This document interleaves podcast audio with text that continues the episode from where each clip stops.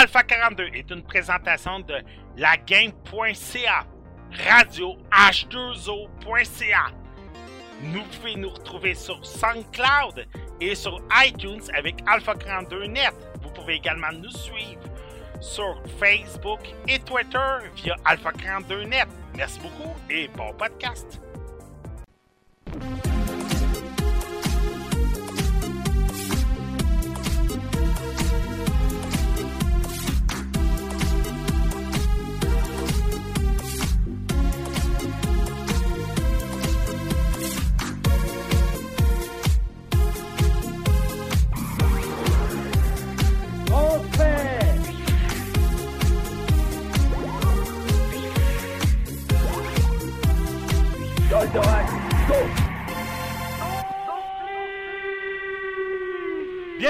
Alpha 42, édition du 17 avril 2017. J'espère que allez bien tout le monde.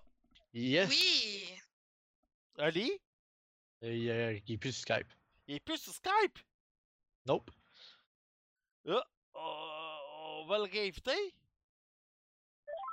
On a perdu Ali.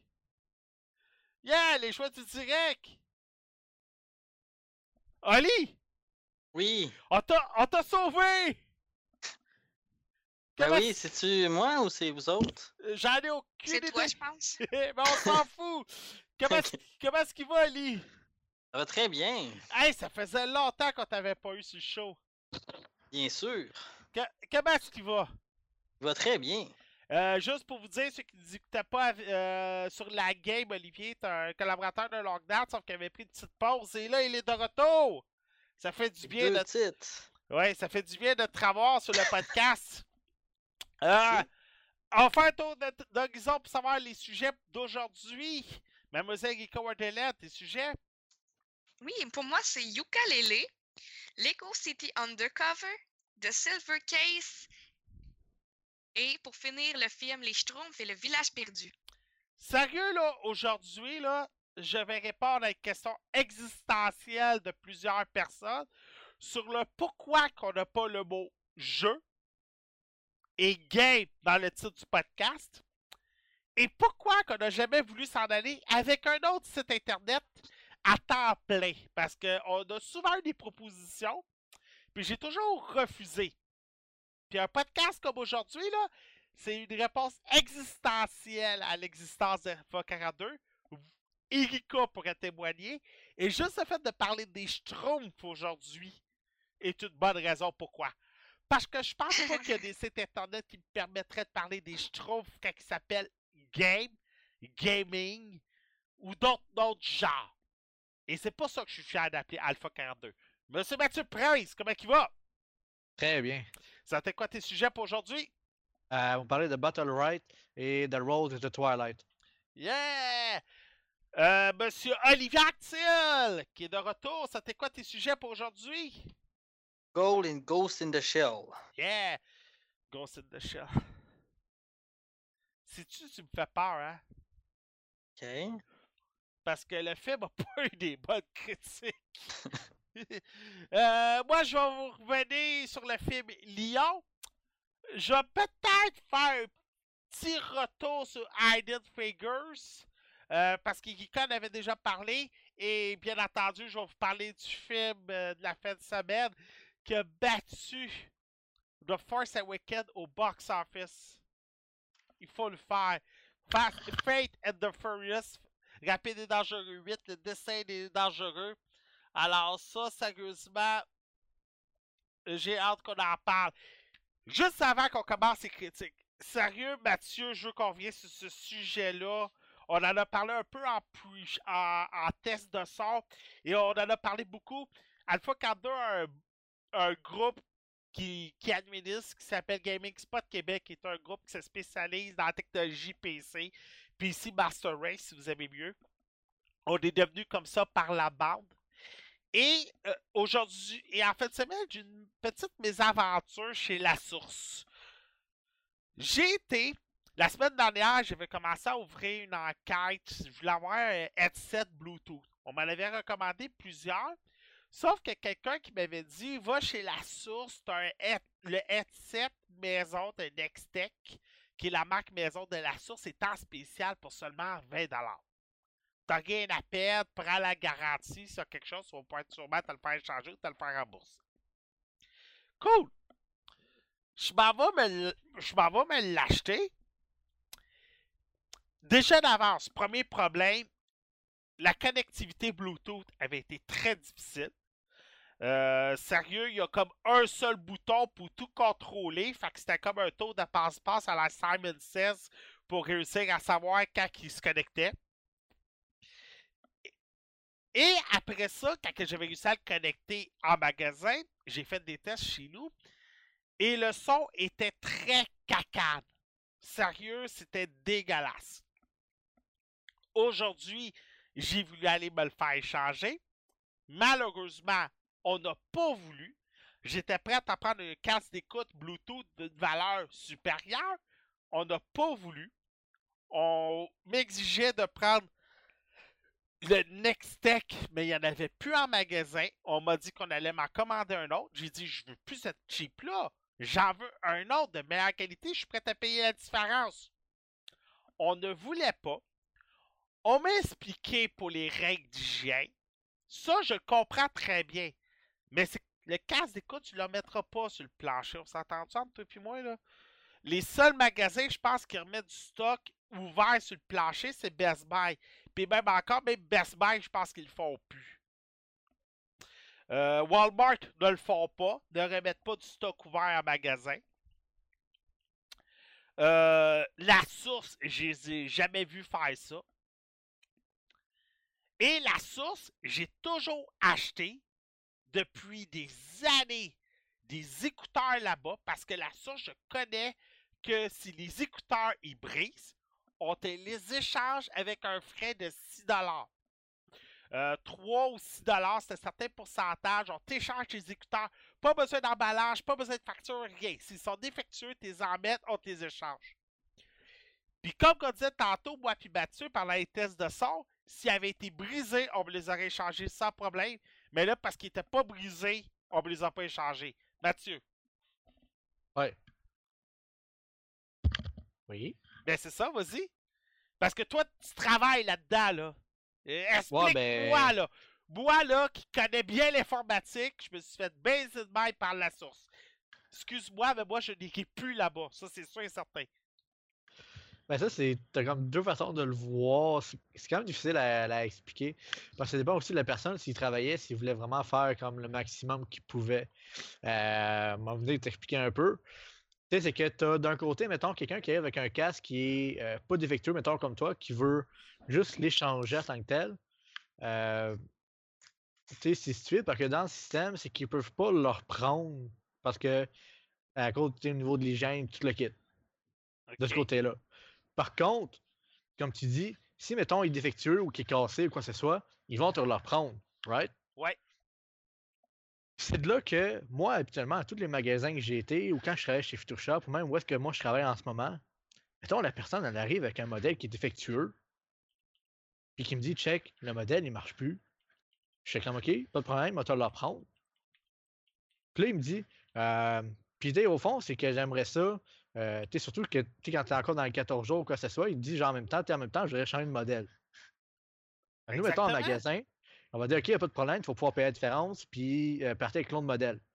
Par contre, là, tu as l'autre côté aussi, de, si c'est, mettons, quelque chose que ça fait six mois, il arrive qui est défectueux, là, oui, on va juste échanger pour la même chose.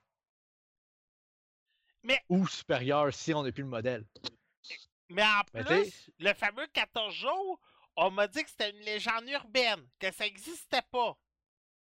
Non, ben ça dépend pour quel produit, je te dirais, mais habituellement, euh, tu sais, mettons, pour, si on parle, si on sort un petit peu des, des écouteurs, là, dans le domaine des cellulaires, tu as vraiment un 14 jours, que ça, c'est même que tu signes comme quoi que tu as 14 jours de satisfaction. Ouais, ça, je me rappelle. Euh, mais tu sais, au niveau des écouteurs, à cause que ça rentre comme dans le- la côté d'hygiène sur le kit, non, tu n'en as pas en tant que tel de satisfaction. Mais tu sais, c'est de là par contre que si tu viens que c'est un, euh, un magasin ou un travailleur que euh, est-ce qu'il va être. Comment que je pourrais dire ça? Euh, est-ce qu'il va vouloir donner un très bon service à la clientèle ou juste être by the book? OK. Mettons juste by the book, il va dire OK, il faut que je l'échange pour la même chose. Mais tu sais, il n'y a rien qui lui empêche, mettons, de juste te facturer la différence d'un autre produit, puis de prendre lui, puis de l'envoyer défectueux. Ben, c'est ça que j'étais prêt à faire. Ben c'est ça, mais tu sais, c'est que by the book, les magasins, ils veulent que si c'est une affaire défect- défectueuse ou quoi que ce soit, c'est qu'ils vont vouloir que tu redonnes la même chose. Ça, c'est by the book. Mais le gars, il était by, by the book Ben, c'est ça. aujourd'hui. mais tu sais, comme je te dis, c'est que des fois, tu vas quelque part, puis euh, je l'ai déjà fait faire.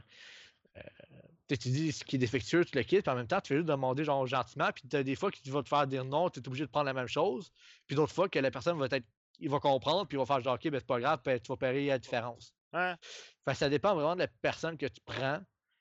Parce que c'est. Euh, c'est by the book, comme je t'ai dit, c'est que tu es supposé de prendre la même chose. Mais après ça, est-ce que tu es obligé de prendre la même chose? Euh, pas vraiment. Là. Parce que sérieux, des services à la clientèle, des fois, euh, tu sais, j'assume des fois Blockbuster parce que pour avoir déjà travaillé à la, à la clientèle, j'étais souvent by the book. Tout dépendant les, clients. Si j'avais des clients qui étaient hyper réguliers, j'étais pas by the book. Ah, Meilleur exemple, le Super Club Vidéotron, ce que je vais à Châteauguay. Je suis un excellent client, je loue beaucoup de jeux, j'en achète beaucoup, j'en crédite beaucoup, je vais toujours voir les mêmes commis. Et sérieux, eux autres me connaissent. Je loue, pu- je loue plus mes films chez Super Club Vidéotron, mais j'achète encore des jeux, je loue encore des jeux. Euh, tu sais, des jeux que je sais que, qui me t'offront juste 7 heures, je les achèterai pas, là, je vais les louer. Et ils me Mhm. connaissent, puis souvent, tu sais, j'ai des frais de retard. Ils me les chargeront pas tout de suite, ou ils vont me charger jusqu'à moitié parce qu'ils voient que j'en loue un autre, ou ils me connaissent assez parce qu'ils savent que lui, il vient en acheter, il vient en échanger, et ainsi de suite. Puis quand je travaillais chez Blockbuster, c'était un peu la même affaire. Quand j'avais un client qui me louait 10 films par semaine, excuse-moi, mais je serais contre d'y charger le plein prix pour les retards. J'y chargeais à la moitié, ou si je voyais qu'il m'en louait 10 autres, regarde, ton retard, je vais le mettre tout ce que je pars, je te les crédite toutes, tu m'en loues 10 autres. Est-ce que c'est parce que je suis pas un client régulier de la source? Y a-tu Mais encore- euh, ça existe-tu encore des clients réguliers chez la source, entre toi et moi? Même les batteries euh, à ce temps, j'achète euh, chez Dollarama, là. mais c'est moi, mettons, là, dans mon magasin où est-ce que je travaille en ce moment, je travaille dans un TELUS. Puis on le voit aussi souvent des clients, mettons, euh, qui viennent souvent, mettons, acheter un étui ou quoi que ce soit, mettons, changer leur vitre trempée, plein d'affaires de même. Sais, on a des frais, mettons, de la pause, des affaires de même. Il y en a que des fois, je le charge pas parce que je sais qu'ils reviennent toujours ou, tu sais, mettons, il y a eu un mauvais service avant. Fait tu sais, c'est que ça dépend aussi c'est qui t'a pogné. tu sais, Ça se peut que ce soit quelqu'un qui était nouveau ou quoi que ce soit. Euh, ben, tu sais, mettons, c'est que aussi ça dépend de l'expérience du vendeur qui était là. Mais Tu sais, tu- mettons, si, euh, si, n'est pas à l'aise, mettons, de, de faire des passe-passe dans le système, des affaires de même, euh, ben, il le fera pas. Mais mettons, comme moi, je suis habitué à ma job, tu fait comme deux ans que je suis là, puis euh, tu es à temps plein, puis tu le quittes, puis euh, je m'occupe des, du service, puis tu le quittes. Tu sais, moi, je suis capable de faire des petits tours de passe-passe, puis de dire, mettons, euh, à l'autre vendeur, OK, oui, c'est correct, fait c'est pas grave pour cette shot-là, ou des affaires de même, mais sauf qu'il y en a d'autres des vendeurs qui veulent soit pas prendre l'initiative, ou qui sont pas assez débrouillards pour le faire, mettons. mais tu voyais, tu voyais d'un clin d'œil, genre, le- son partenaire, il avait de l'air à vouloir avoir une ouverture d'esprit. Mais moi puis le vendeur, on était tellement bornés, puis excusez-moi, j'assume, je suis un marginal, je peux être assez borné quand c'est le temps d'être borné, mais je peux être très ouverture d'esprit quand c'est le temps d'être ouverture d'esprit. Quand je vois qu'il n'y a pas place à discussion, quand que je vois que la personne ne me laisse pas parler, me laisse pas discuter, euh, que la personne son idée est déjà faite, je peux avoir une idée qui est déjà faite. Mais quand que je vois qu'il peut y avoir une discussion qui peut être développée, qu'il n'y a pas d'insulte ou quoi que ce soit, là, je peux. Et, les deux, on était bordés, là. Et j'y ai carrément. J'ai pris. J'ai demandé T'as-tu ta poubelle à côté de toi? Puis sérieux, celle-là, c'était combien Parce que beaucoup, ils disaient Hey, j'aurais payé pour voir ça. Puis il y avait du monde dans la, source qui était là. Je me fous d'opinion des autres, sérieux, là. J'ai dit, ta, poubelle est où? Il me l'a montré, écoute, la poubelle était vide. Merci Ulti- Ultimicu pour euh, le suivi de la game. Le gars m'a montré la poubelle. J'ai pris mon, j'ai pris les écouteurs, je l'ai jeté des poubelles. Carré. Là, c'est sûr que je m'y attends. Là, il va les avoir retournés dans le système, il va les retourner chez la source, et ainsi de suite. Là. Je m'attends qu'il va faire un tour de passe-passe dans le système. Là. Je m'en fous. Là. Sérieux, là, j'aime mieux perdre 40 piastres puis il faire le geste de je les ai dans les poubelles. En tout cas, je trouve que cette parole-là avait plus d'estime pour moi que de me faire rembourser le 6 piastres, d'avoir donné raison, puis euh, je sais pas, là, j'aime mieux avoir fait cette crise de nerfs-là, que... On m'a même suggéré pourquoi tu les as pas revendus. Non, regarde, j'aurais eu honte de revendre ça, là. En ce moment, ceux qui m'intéressent le plus, c'est les A23 de Astro, si je me trompe pas, qui sont Bluetooth avec micro intégré. Mais on m'a recommandé une paire euh, d'écouteurs chinoises. Des Microtech, si je me trompe pas. Ils sont 50$ sur Amazon. J'ai une petite crainte envers les compagnies chinoises. Parce qu'une compagnie chinoise en ce moment qui est super populaire chez les gamers, qui s'appelle Cobra, si je me trompe pas qui est hyper populaire. Sérieux, là, va n'importe où. Ils vendent tout, là, autant chez Bureau Plus, chez Bureau en gros, chez KGE à Saint-Hubert, chez Mastervox à Greenfield Park. Sérieux, si, si vous connaissez les pièces informatiques, vous connaissez ces deux places-là. Ils vendent tout le fameux combo à 40$ de pseudo-clavier mécanique puis de su- pseudo-souris Cobra.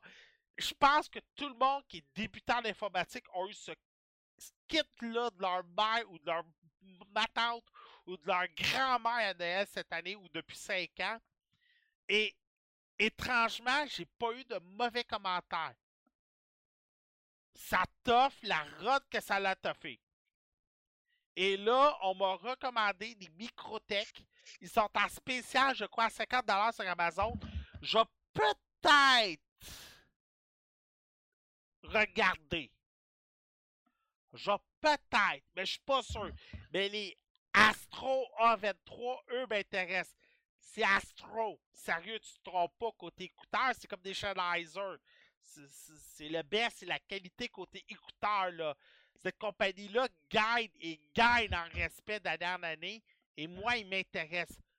Je pense que tu m'avais recommandé des Astro la semaine dernière, je me trompe pas? Euh, des Sound Blaster. Mais Des ça aussi, c'est une autre vieille compagnie. Oui, mais Sound Blaster, c'est quand la dernière fois j'ai acheté des Sound Blaster, c'était des souris, puis les souris avaient pas de protection. Fait Ouais, mais le les Sound Blaster, c'est Ah, une compagnie de cartes de son puis d'écouteurs, genre dans le temps, là, Oui, puis encore vrai. là maintenant. Excuse-moi, c'est pas des Sound Blaster, c'est des Steel Series. Je me trompe entre les deux. Sound Blaster, c'est que pour moi, c'est des cartes de son. Ils font Ça fait pas longtemps qu'ils font des écouteurs, d'après moi. Ben moi, j'ai des... ben, justement, celui que j'avais recommandé, là, c'est des Sound Blaster, les Omega 3D. Euh, J'en ai justement. Puis ils marchent par Bluetooth. C'est que tu as un petit socle au fond qui donne le Bluetooth pour ton ton euh, pour ton écouteur. là. OK? Puis tu peux plugger soit par USB ou tu as un adaptateur qui va te permettre de le brancher par euh, fil auxiliaire pour, mettons, l'Xbox pour un cell en plus. OK? Euh, puis tu sais, c'est des écouteurs qui sont environ à 200$ en montant, là, fait que sont quand même chers par contre. Là. Ouais. Puis euh, chez Dell, ils sont quand même difficiles à trouver parce qu'ils ont discontinué, ils ont plus fait d'écouteurs par après. OK? Euh, mais tu sais, je les ai, puis euh, tu sais, la batterie durait 8 heures. Puis le kit, c'est des gros écouteurs, là. Euh, euh, tu à peu près comme ceux que tu as en ce moment, ou comme les miens, les Sennheiser, c'est des euh, over-ear, là. Puis ils marchent super bien, puis tout le kit. Puis, sérieusement, j'avais rien à redire contre, parce que justement, j'étais un petit peu. Dans le temps, je cherchais justement des écouteurs sans fil aussi. Puis, tu sais, en trouver des bonnes qui sont pas, mettons, à 300-400$, là, sont, sont assez difficiles à trouver, là. Tu des gros écouteurs qu'il faut porter pendant des Ben, heures. c'est ça.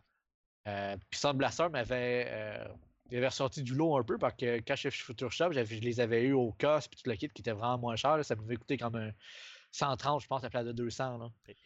Euh, puis sérieusement, j'ai pas été déçu pantoute par ces écouteurs-là. là. Pour répondre à petit Miku sur le chat, euh, Mad Cats, c'est beaucoup repris. Malheureusement, là, sont en faillite. ouais, euh, tu sais, la recette, là, j'étais. Niveau confort, là, je te dirais, là, puis quand elle marchait très bien, euh, ça a sûrement été ma- la meilleure souris que j'ai jamais eue. Exactement, moi aussi. Par je- contre, après un an et demi, tu sais, la garantie est d'un an, après un an et demi, à chaque fois, le capteur de la souris, la RAT7, commence à faire défaut. J'ai eu quatre souris RAT7. Puis les quatre ont fait la même chose après un an et demi.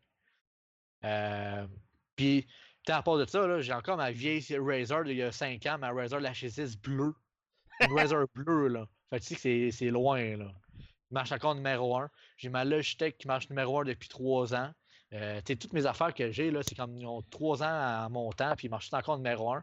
Mais les Red 7, à chaque fois, un an et demi après, le sensor de la souris commençait à mal marcher. Moi, Par contre, niveau ergonomie, tout le kit, c'était c'était genre le top du top. Mais le sensor, sérieusement, après un an et demi, il commençait à mal marcher. moi, en ce moment, j'ai deux souris. Euh, la Mionix Castor, sérieux, va très bien. La sensibilité est à son max, très confortable. Euh, c'est ma souris de gaming à la maison. Je l'adore beaucoup. Elle est pas chère, 70$. Puis Mionix font du très bon stock pour pas cher. Allez voir ça, c'est une compagnie allemande. Et sinon, c'est mes corsaires ici. Euh, je me rappelle plus c'est quoi le numéro de modèle, mais c'est le modèle de base pour les first person shooters. Et sérieux, très confortable également. J'avais peur parce qu'elle était petite et très trop courbée. Mais je te dirais, là, après quelques minutes dans tes mains, ils vont très bien. Des touches pour les accès rapides, programmables avec le logiciel de Corsair. Et euh, en plus, sont, euh. Et tu as un ajustement de la vitesse, tu as le choix à 5 vitesses. Et avec le log- logiciel de Corsair, tu peux ajuster la vitesse selon ton goût. Fait que tu as plusieurs méthodes pour ajuster la vitesse. Et pour l'ajuster, tu as toujours les flèches. Mais avec le logiciel, tu peux faire comme euh, première vitesse un peu plus rapide que le rapide a en ce moment. Tu peux ajuster tes vitesses d'ajustement. Je sais pas si on me suit. Fait que ça, c'est ma souris. Mon clavier, j'en ai parlé en vidéo, c'est la Strafe de Corsair également. C'est le fameux clavier que tout le monde avait vu au LAN ETS cette année, puis que tout le monde a voulu se procurer. Parce que c'est un mechanical silencieux. Il est très silencieux. Sauf que là, son problème à l'heure actuelle, il commence à faire beaucoup de bruit. On dirait qu'avec l'usure, le bruit commence à se faire. Au début, il était très silencieux, on ne l'entendait pas, mais en ce moment, le bruit commence à se faire voir. Sinon, mon clavier, sans contredit, pour la maison, c'est le Black Widow de Razer. C'est un entrée de gamme pour les, pour mechanical. Euh, Razer, je suis un vendu Razer et perso, c'est une mélodie dans tes oreilles quand tu joues avec ce clavier-là. Euh, moi, je triple là-dessus juste pour le son quand tu cliques beaucoup. Là.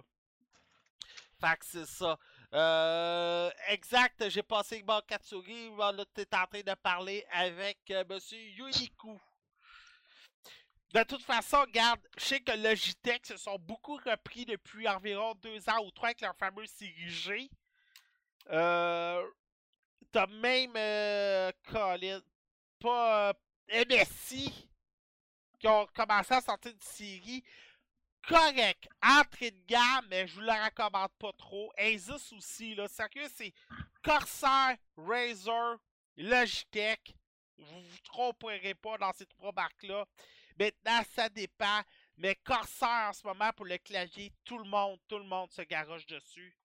Euh, il y a une entrée de gamme à 160$ qui est juste rouge. Mais pour 200$, le cou- les couleurs sont programmables. Et en plus, c'est une animation sur les couleurs. Fait que sérieux, vous pouvez ajuster les couleurs. Moi, ce que j'ai fait, c'est qu'une partie de mon clavier est en rouge. L'autre partie est en bleu parce que plus, vu que j'utilise beaucoup plus le côté gauche que le côté droit, alors ça, c'est ajustable. De toute façon, pour le clavier, je vous recommande d'aller sur la page YouTube d'Alpha42 Actarus ou sur la page Facebook. Vous avez une vidéo euh, de, ma, de mon analyse du clavier. La souris, je devais en faire une, mais c'est juste que faire une vidéo de 5 minutes, une souris, euh, je sais pas, on dirait que ça ça me vient pas, là. Ça- euh, Je sais même pas si même Mathieu pourrait faire une vidéo de 5 minutes sur une souris. Sérieux, là. Y a-tu vraiment quelqu'un qui peut faire. une- Oui, j'en connais, là, qui peut faire une vidéo de 5 minutes sur une souris, mais sérieux, là. Tu veux dire quoi pendant 5 minutes? Un clavier, t'as du stock technique, mais là, une souris. Faudrait que je fais l'essai. En tout cas. Mademoiselle Guico Wonderland, Oui, on va y aller avec toi pour commencer. ok. Ukulele! Hey, sérieux, ça, j'avais hâte. Mariuka. Oui, moi aussi j'avais hâte. C'est un jeu que j'attends depuis plusieurs années. Quand que les premières images ont été euh, montrées, dès là, le jeu m'intéressait déjà. Dans le temps qui était annoncé aussi pour la Wii U, malheureusement, le projet pour la Wii U a été annulé. Ben, c'est un, peu le comp- jeu, se- c'est un peu comprenable avec la Switch. oui, mais il n'y avait pas de Switch dans ce temps-là, quand que Mm. le jeu a été annoncé. Ça fait quand même très longtemps qu'il a été reporté et reporté. Là, ça fait vraiment longtemps que le, le jeu est en cours. Mais il est finalement sorti le 11 avril euh, 2017. Finalement, les, les consoles qui sont sorties, c'est sur PlayStation 4, Xbox One et PC. Sûrement que d'ici quelques mois, il va être sur la Switch. Ça m'étonnerait bien gros même qu'il ne le soit pas. Euh, un Jeu de... Euh, Excuse-moi, Rika, il est confirmé pour la Switch parce qu'à bande d'annonce, je l'ai pour la Switch. OK, mais il n'est pas encore sorti. Non, mais il est confirmé. C'est ça. C'est- ça que j'étais pas mal sûre. C'est un jeu à, à 49,99$. Donc, euh, c'est quand même le fun puisque tous les jeux de nos jours sont 80$. C'est un 3D plateforme, euh, un peu un monde ouvert. Je vais vous expliquer pourquoi je dis ça. C'est parce que, dans le fond, on se promène dans un monde, puis dans, les, dans le monde, il y a différents livres. Puis les livres font qu'on se, on peut aller dans un tableau, mais c'est pas un tableau euh, plateforme à, à la Mario en ligne droite. C'est vraiment un 3D, c'est ouvert, tu peux marcher où tu veux, c'est grand. Donc, tu as des quêtes, euh, tu trouves des quêtes à faire dans le tableau. Donc, c'est pas euh, tout cuit dans le bec. C'est même euh, certaines affaires qui sont difficiles. Dans le fond, le but, c'est Yuka et Lele, qui sont un duo. Yuka étant le, lézard et Lele la chauve-souris. C'est quand même, c'est comme euh, un duo d'amis. Ils ont un livre, mais ils ne savent pas trop à, quoi- à quoi il sert. Puis le méchant Capital euh, B, qui veut euh, monopoliser tous les livres pour s'enrichir. Il fait une machine pour tout absorber les livres. Mais leurs livres à Yuka et Lily ils se font absorber. Mais ce qu'ils ne savaient pas, c'est que c'était un livre magique. Et le livre, pour se protéger de l'attaque, a perdu toutes ses feuilles, qui s'appellent des pagies.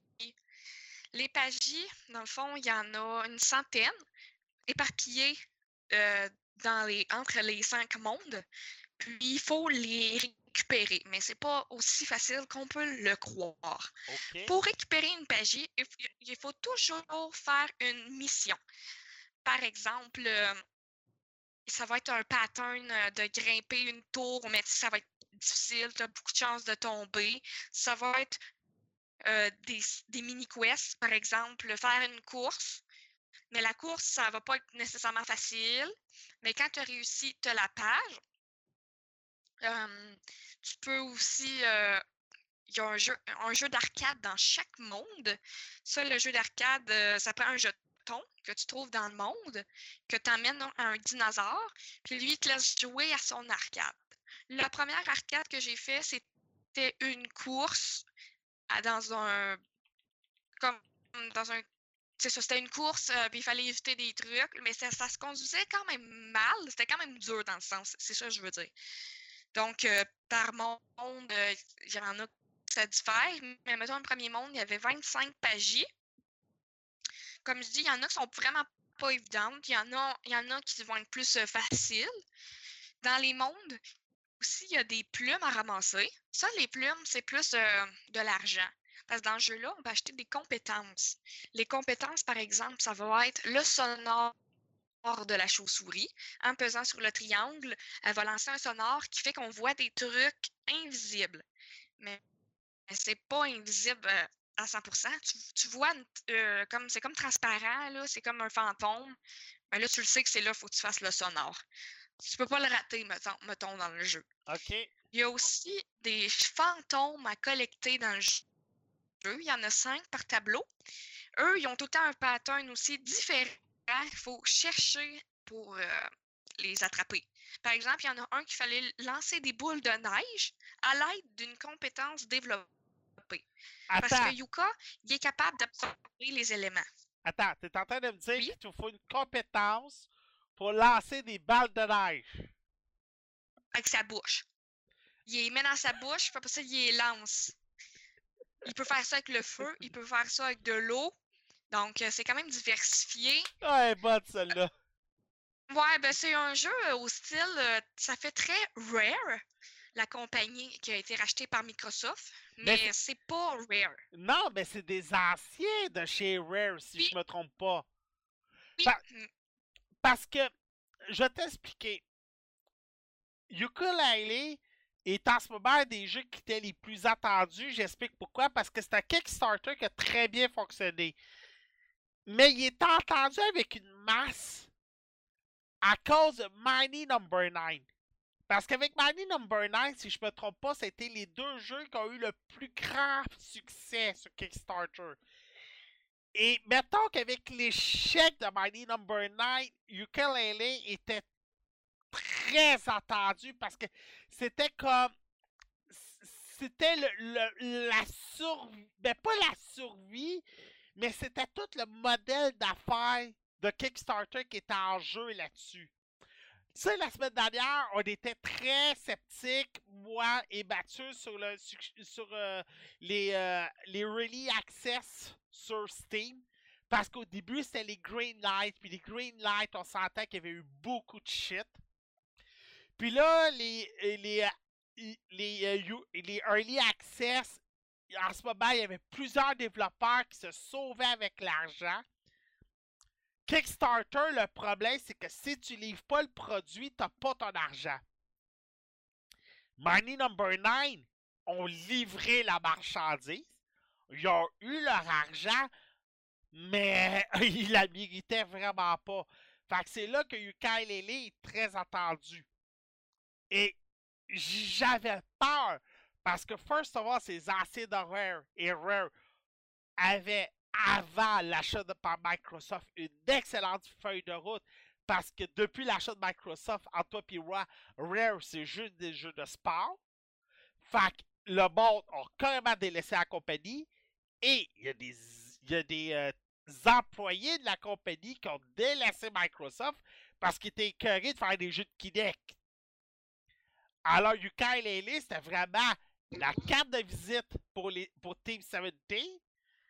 Et c'était la sur, pas la survie, mais c'était le modèle d'affaires de Kickstarter qui était en jeu, là. Parce que si Ukulele avait la même historique que Mighty Number 9, excuse-moi, mais les prochains jeux qui étaient sur Kickstarter, je ne souhaitais pas un grand succès, là.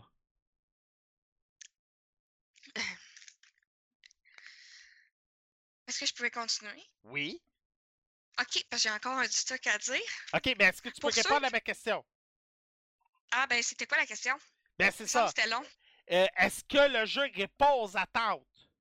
Ben, c'est ça, je vais continuer pour euh, te répondre. OK.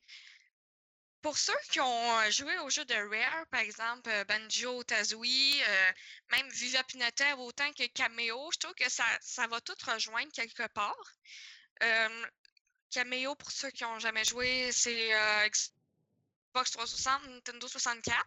Je trouvais que la musique était vraiment, se, se rassemblait. Le, jeu est le jeu de c'est quasiment un copier-coller de Banjo. Donc, euh, il y en a qui c'est un négatif, il y en a qui c'est un positif. Pour ma part, c'est un positif. Parce qu'en 2017, euh, je trouve qu'il y a de moins en moins de beaux jeux colorés comme ça. Est comme par exemple pour les enfants. Des fois, je regarde la, bibliothèque la Xbox One, puis je trouve que ça fait pitié des fois. Mais là, Ukulele, c'est vraiment belle, un beau jeu pour euh, apprendre à jouer, mais en même temps, il faut une bonne capacité à la lecture pour jouer à ce jeu-là. Donc, je ne le recommande pas aux enfants. Surtout que des fois, les dialogues sont assez spéciaux. Euh, Lélé Yuka, elle, elle, est gentille, mais Lily est comme tout à méchant un peu. Puis euh, des fois, je trouve que les dialogues font dur, sont mal prononcés. C'est peut-être la traduction en français, parce que je joue en français. Peut-être qu'en anglais, il est mieux, mais ça, c'est un petit négatif. ça m'empêchera pas de jouer. Puis quand il parle, là, ça fait tout le temps. Me semble, là, Colin, leur voix me tape sur les nerfs. Je sais que c'est vraiment banjo. Euh, et ce style-là, mais moi, je suis pas capable. Me semble, je, je clique le plus vite possible pour passer les dialogues, car je les trouve vraiment mal faits. Les voix sont mal faites. C'est ça que je voulais dire. Sinon, il y a quand même une belle diversité, car dans les mondes, il y a un professeur scientifique qui peut te changer en quelque chose. Par exemple, dans le premier monde, je me suis la, la madame elle me transformée en plante. Fait que là, j'ai pu aller faire j'ai pu aller faire une quête avec des plantes parce qu'ils voulaient pas me parler quand j'étais en lézard. Fait que là, j'ai pu les aider. Ils m'ont donné ma pagie. Donc, ça c'est. euh, là, j'ai pu enfin euh, faire ma quête. Sinon, euh, le monde 1, j'ai 8 heures de jouer, puis je l'ai pas fini à 100%. J'ai débloqué le monde 2. euh, J'ai pas fait grand chose dedans. Juste pour dire que je suis sûre que ce jeu-là a une très, une euh, très durée de vie assez longue. L'autre défaut qui m'agace un petit peu, c'est que quand je joue, des fois, je tombe hors de la map, mais je suis encore vivante. Ça m'énerve là, ça n'a aucun sens. Je suis encore là, mais je suis pas dans la map. C'est comme, je peux pas revenir à la surface, là. Je suis obligée de me suicider ou de revenir euh, au menu. Fait que ça, c'est peut-être euh, un lag ou je ne sais quoi, mais ça me fait vraiment rager. Puis, la caméra, elle te, tu peux décider comment tu bouges la caméra, mais le jeu, des fois, il t'oblige d'avoir une certaine vue. Fait que je suis comme, ben voyons donc, pourquoi vous me laissez bouger ma caméra si vous la rechangez tout de suite? Fait que ça aussi, ça me faisait rager. Mais overall, il est vraiment bon. C'est vraiment un, un, un jeu de printemps. Comme on dirait que l'été va s'en venir. C'est comme un jeu vivant qui donne euh, vraiment envie de, de se mettre plusieurs à jouer. En plus, il joue à deux. Il y a un mode en ligne aussi. Donc, c'est vraiment plaisant quand tu veux jouer avec un ami à la maison, avec son enfant pour l'aider, ou juste parce, ou, ou jouer seul comme, euh, comme moi, que je fais souvent. Ben, c'est le fun d'avoir une diversité comme celle-là. Puis je trouve que c'est un plus pour le PC, l'Xbox One et la PS4. Puis pour le- la Switch, ça va juste être un succès, j'en suis certaine. Ouais. Mais euh, c'est drôle que tu me dises peut-être pas pour enfants cause qu'il y a beaucoup de lecture. Je m'aurais attendu que. Je sais pas. Il Mais. est dur, il est dur, c'est pour ça que je dis qu'il était pas pour les enfants. Ok. Il est dur, puis il faut, euh, il faut une maîtrise en lecture, ça c'est évident, parce que des fois ils vont t'expliquer quoi faire. Mais si t'as pas compris ce qu'il te dit, ben c'est, tu peux pas le faire. Sais, tantôt, moi, mon fils, ben, c'est sûr qu'il est très jeune, mais il est pas capable de jouer. tu sais, tantôt, tu parlais que la Xbox de 107 n'a pas beaucoup de jeux. Euh, on se rappelle, il y a deux ans, c'était la Xbox qui avait, qui avait beaucoup plus d'exclusivité que la, que la PlayStation. Puis là, il y a comme un revirement de situation. Écoute, euh, l'autre fois, je regardais Hori- Horizon. euh, puis j'ai mon Street Fighter 5 qui ramasse la poussière. Et il y avait la promotion qui était revenue pour les échanges de consoles. Je pense que j'étais à deux doigts d'aller changer ma Xbox One pour une PlayStation 4. J'étais à deux doigts là. Je l'ai pas faite parce que j'aime encore mon Halo, mon Gears of War. Mais sérieux, en ce moment, là, ma PlayStation, ma Xbox, elle ramasse la poussière. Ouais, moi aussi, ma Xbox, ça, ça fait peut-être 3-4 mois qu'elle est pas ouverte. Là. Euh, écoute, j'utilise plus ma Apple TV puis ma Wii U que la Xbox. J'utilise plus ma PlayStation TV que ma Xbox en ce moment. Le pire, c'est que j'y pense. Mais c'est que le problème, c'est que crime avec la Scorpio, c'est quoi qui va se passer avec la Scorpio? Il va-tu avoir des Ouais. jeux exclusifs? On dirait que j'attends. Euh, Est-ce que j'ai pu lire? Non, ils vont continuer à faire les jeux sur les deux consoles. C'est juste que la Scorpio va te permettre de jouer au jeu, supposément, tu vas voir, là, mais supposément en 4K. C'est que, Mais c'est tout. c'est que là, moi, je me demande, je garde-tu ma S en valeur d'échange pour la Scorpio? Mais quand que je vais arriver pour l'échanger, ils vont me donner 100$? piastres? ou j'en profite tout de suite, tandis que la S a encore une bonne valeur marchande, puis j'emmène tout mon stock, puis je l'échange pour une PlayStation 4. Mais c'est que le problème, c'est que je vais perdre mon. eh, Je vais perdre presque 50 jeux virtuels parce que des jeux sur la Xbox, euh, what, j'en ai une méchante gang là, à cause du virtuel puis du physique là. Fait que est-ce que je perds une méchante de belle collection pour une seule console que je vais avoir un jeu qui est Street Fighter V? Ben moi, d'une certaine c'est pas manière, je te dirais, tu pourrais échanger pour le PlayStation 4. Puis, mettons, par après, quand les Xbox One va descendre de prix avec la sortie de la Scorpio, tu les quittes là, tu as racheté une Xbox One pour moins cher. Ça pourrait être quelque chose que tu pourrais faire aussi. là. Regarde, je l'ai fait. Pour un jeu. Ben, c'est pas juste même. un jeu, c'est Horizon. C'est euh, Call of Duty, tout le monde est rendu sur PlayStation. Euh, après ça, c'était quoi les autres J'avais vu d'autres exclusivités qui m'intéressaient sur la PlayStation. Ah, le, nouveau, le, le prochain, euh, je t'en ai parlé l'autre fois, euh, Ikika. Le prochain jeu de la gang de euh, Colin. Ah, j'ai au bout de la langue. Nino Kuni? Oui, il y a Nino Kuni, mais l'autre jeu, là, la gang de Colin, le, euh, le pseudo super-héros, là, le jeu qui nous. euh, Mathieu, aide-moi. Le jeu là, qui nous avait donné parce que la PlayStation Network avait sauté en 2010. Là. Oh boy. euh, Ah, Colin, j'ai au bout de la langue. Euh, il, il est dans ma bibliothèque, je sais lequel. En tout cas, euh, OK. Fait que, en tout cas, j'allais chercher ça dans ma bibliothèque. C'est-tu fini pour toi, Ukulele? Oui, c'est fini. Je suis désolé hein, de t'avoir coupé tantôt puis euh, mon méga speech. Hein. Tu m'en veux pas? Ah non, c'était pas. C'était c'était une bonne, une bonne intervention. C'est juste que. Il n'y a pas de c'est juste que c'est une bonne intervention. OK. Bon, Monsieur Mathieu Prince, Yes. On y va avec Battle Ride. Ouais, Battle Royale. euh, c'est qu'il y a eu la fin de semaine, au fond, qu'on a pu jouer gratuitement au jeu parce que le jeu euh, n'est pas gratuit en tant que tel. Euh, Battle euh, c'est un petit peu bizarre comment je vais te l'emmener, mais c'est un jeu de combat MOBA qu'on pourrait dire un peu. Euh, grosso modo, c'est que tu peux jouer 2 contre 2 ou 3 contre 3. Euh, moi, j'aime bien ça parce que avec mes amis, ben, avec mon ami puis mes deux autres amis que je joue souvent avec, euh, on n'est jamais 4, on n'est jamais 5, mettons, pour jouer une game de League of Legends, quoi que ce soit. Euh, puis le monde peut tout dire que ils savent comment ça peut devenir tannant jouer avec du monde que tu connais pas à League of Legends. fait que ce jeu-là, ce qui était le fun, c'est que c'est du 2 contre 2 puis du 3 contre 3. Il n'y a aucun. euh, il y a aucun euh, minion ou genre tour, quoi que ce soit. C'est vraiment juste du PVP. Mais vraiment avec des contrôles de MOBA. Fait que euh, t'as toutes les classes de bonhomme, encore une fois, comme les MOBA. Tu as tank, t'as DPS, t'as healer, t'as support, t'as- ils ont tous leurs euh, leur, euh, skills, tout le kit. Fait que de ce côté-là, c'est quand même assez plaisant. Puis où est-ce que je trouvais ça qui était vraiment le fun, c'est que t'es pas obligé, mettons, de te faire une team composition pour être fort. Tu sais, mettons, t'es pas obligé d'être un tank avec un DPS ou être un euh, support avec un DPS ou t'es tank, support, DPS, mettons, quand tu joues en 3 contre 3. Tu peux être soit, genre, mettons, 2, 2 DPS ou 3 DPS.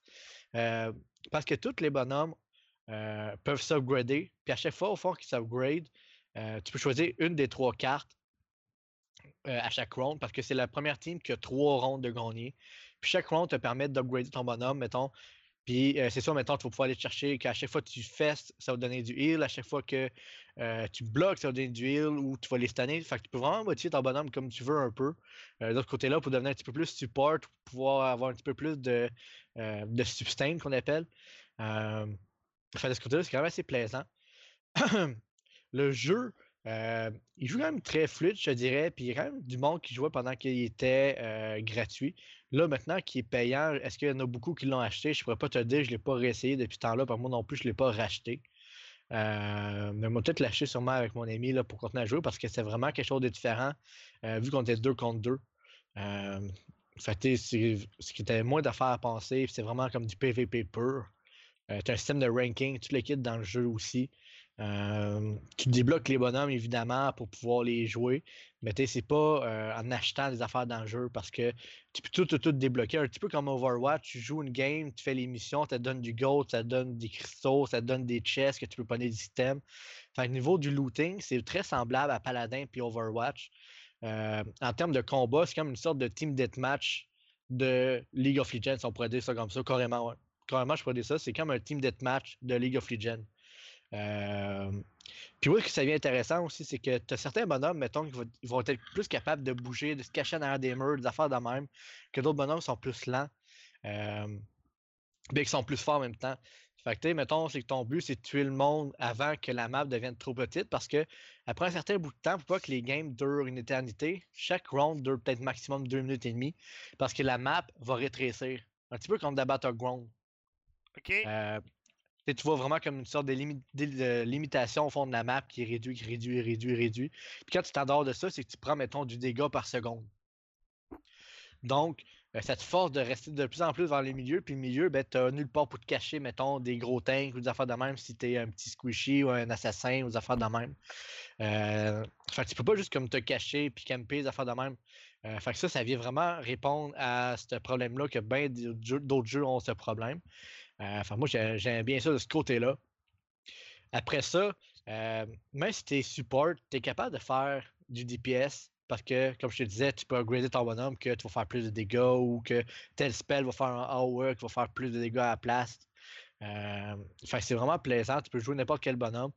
Puis, c'était quand même assez dur parce que chacun des bonhommes, à ce que j'ai pu comprendre jusqu'à date quand même, ont chacun une sorte de, de counter.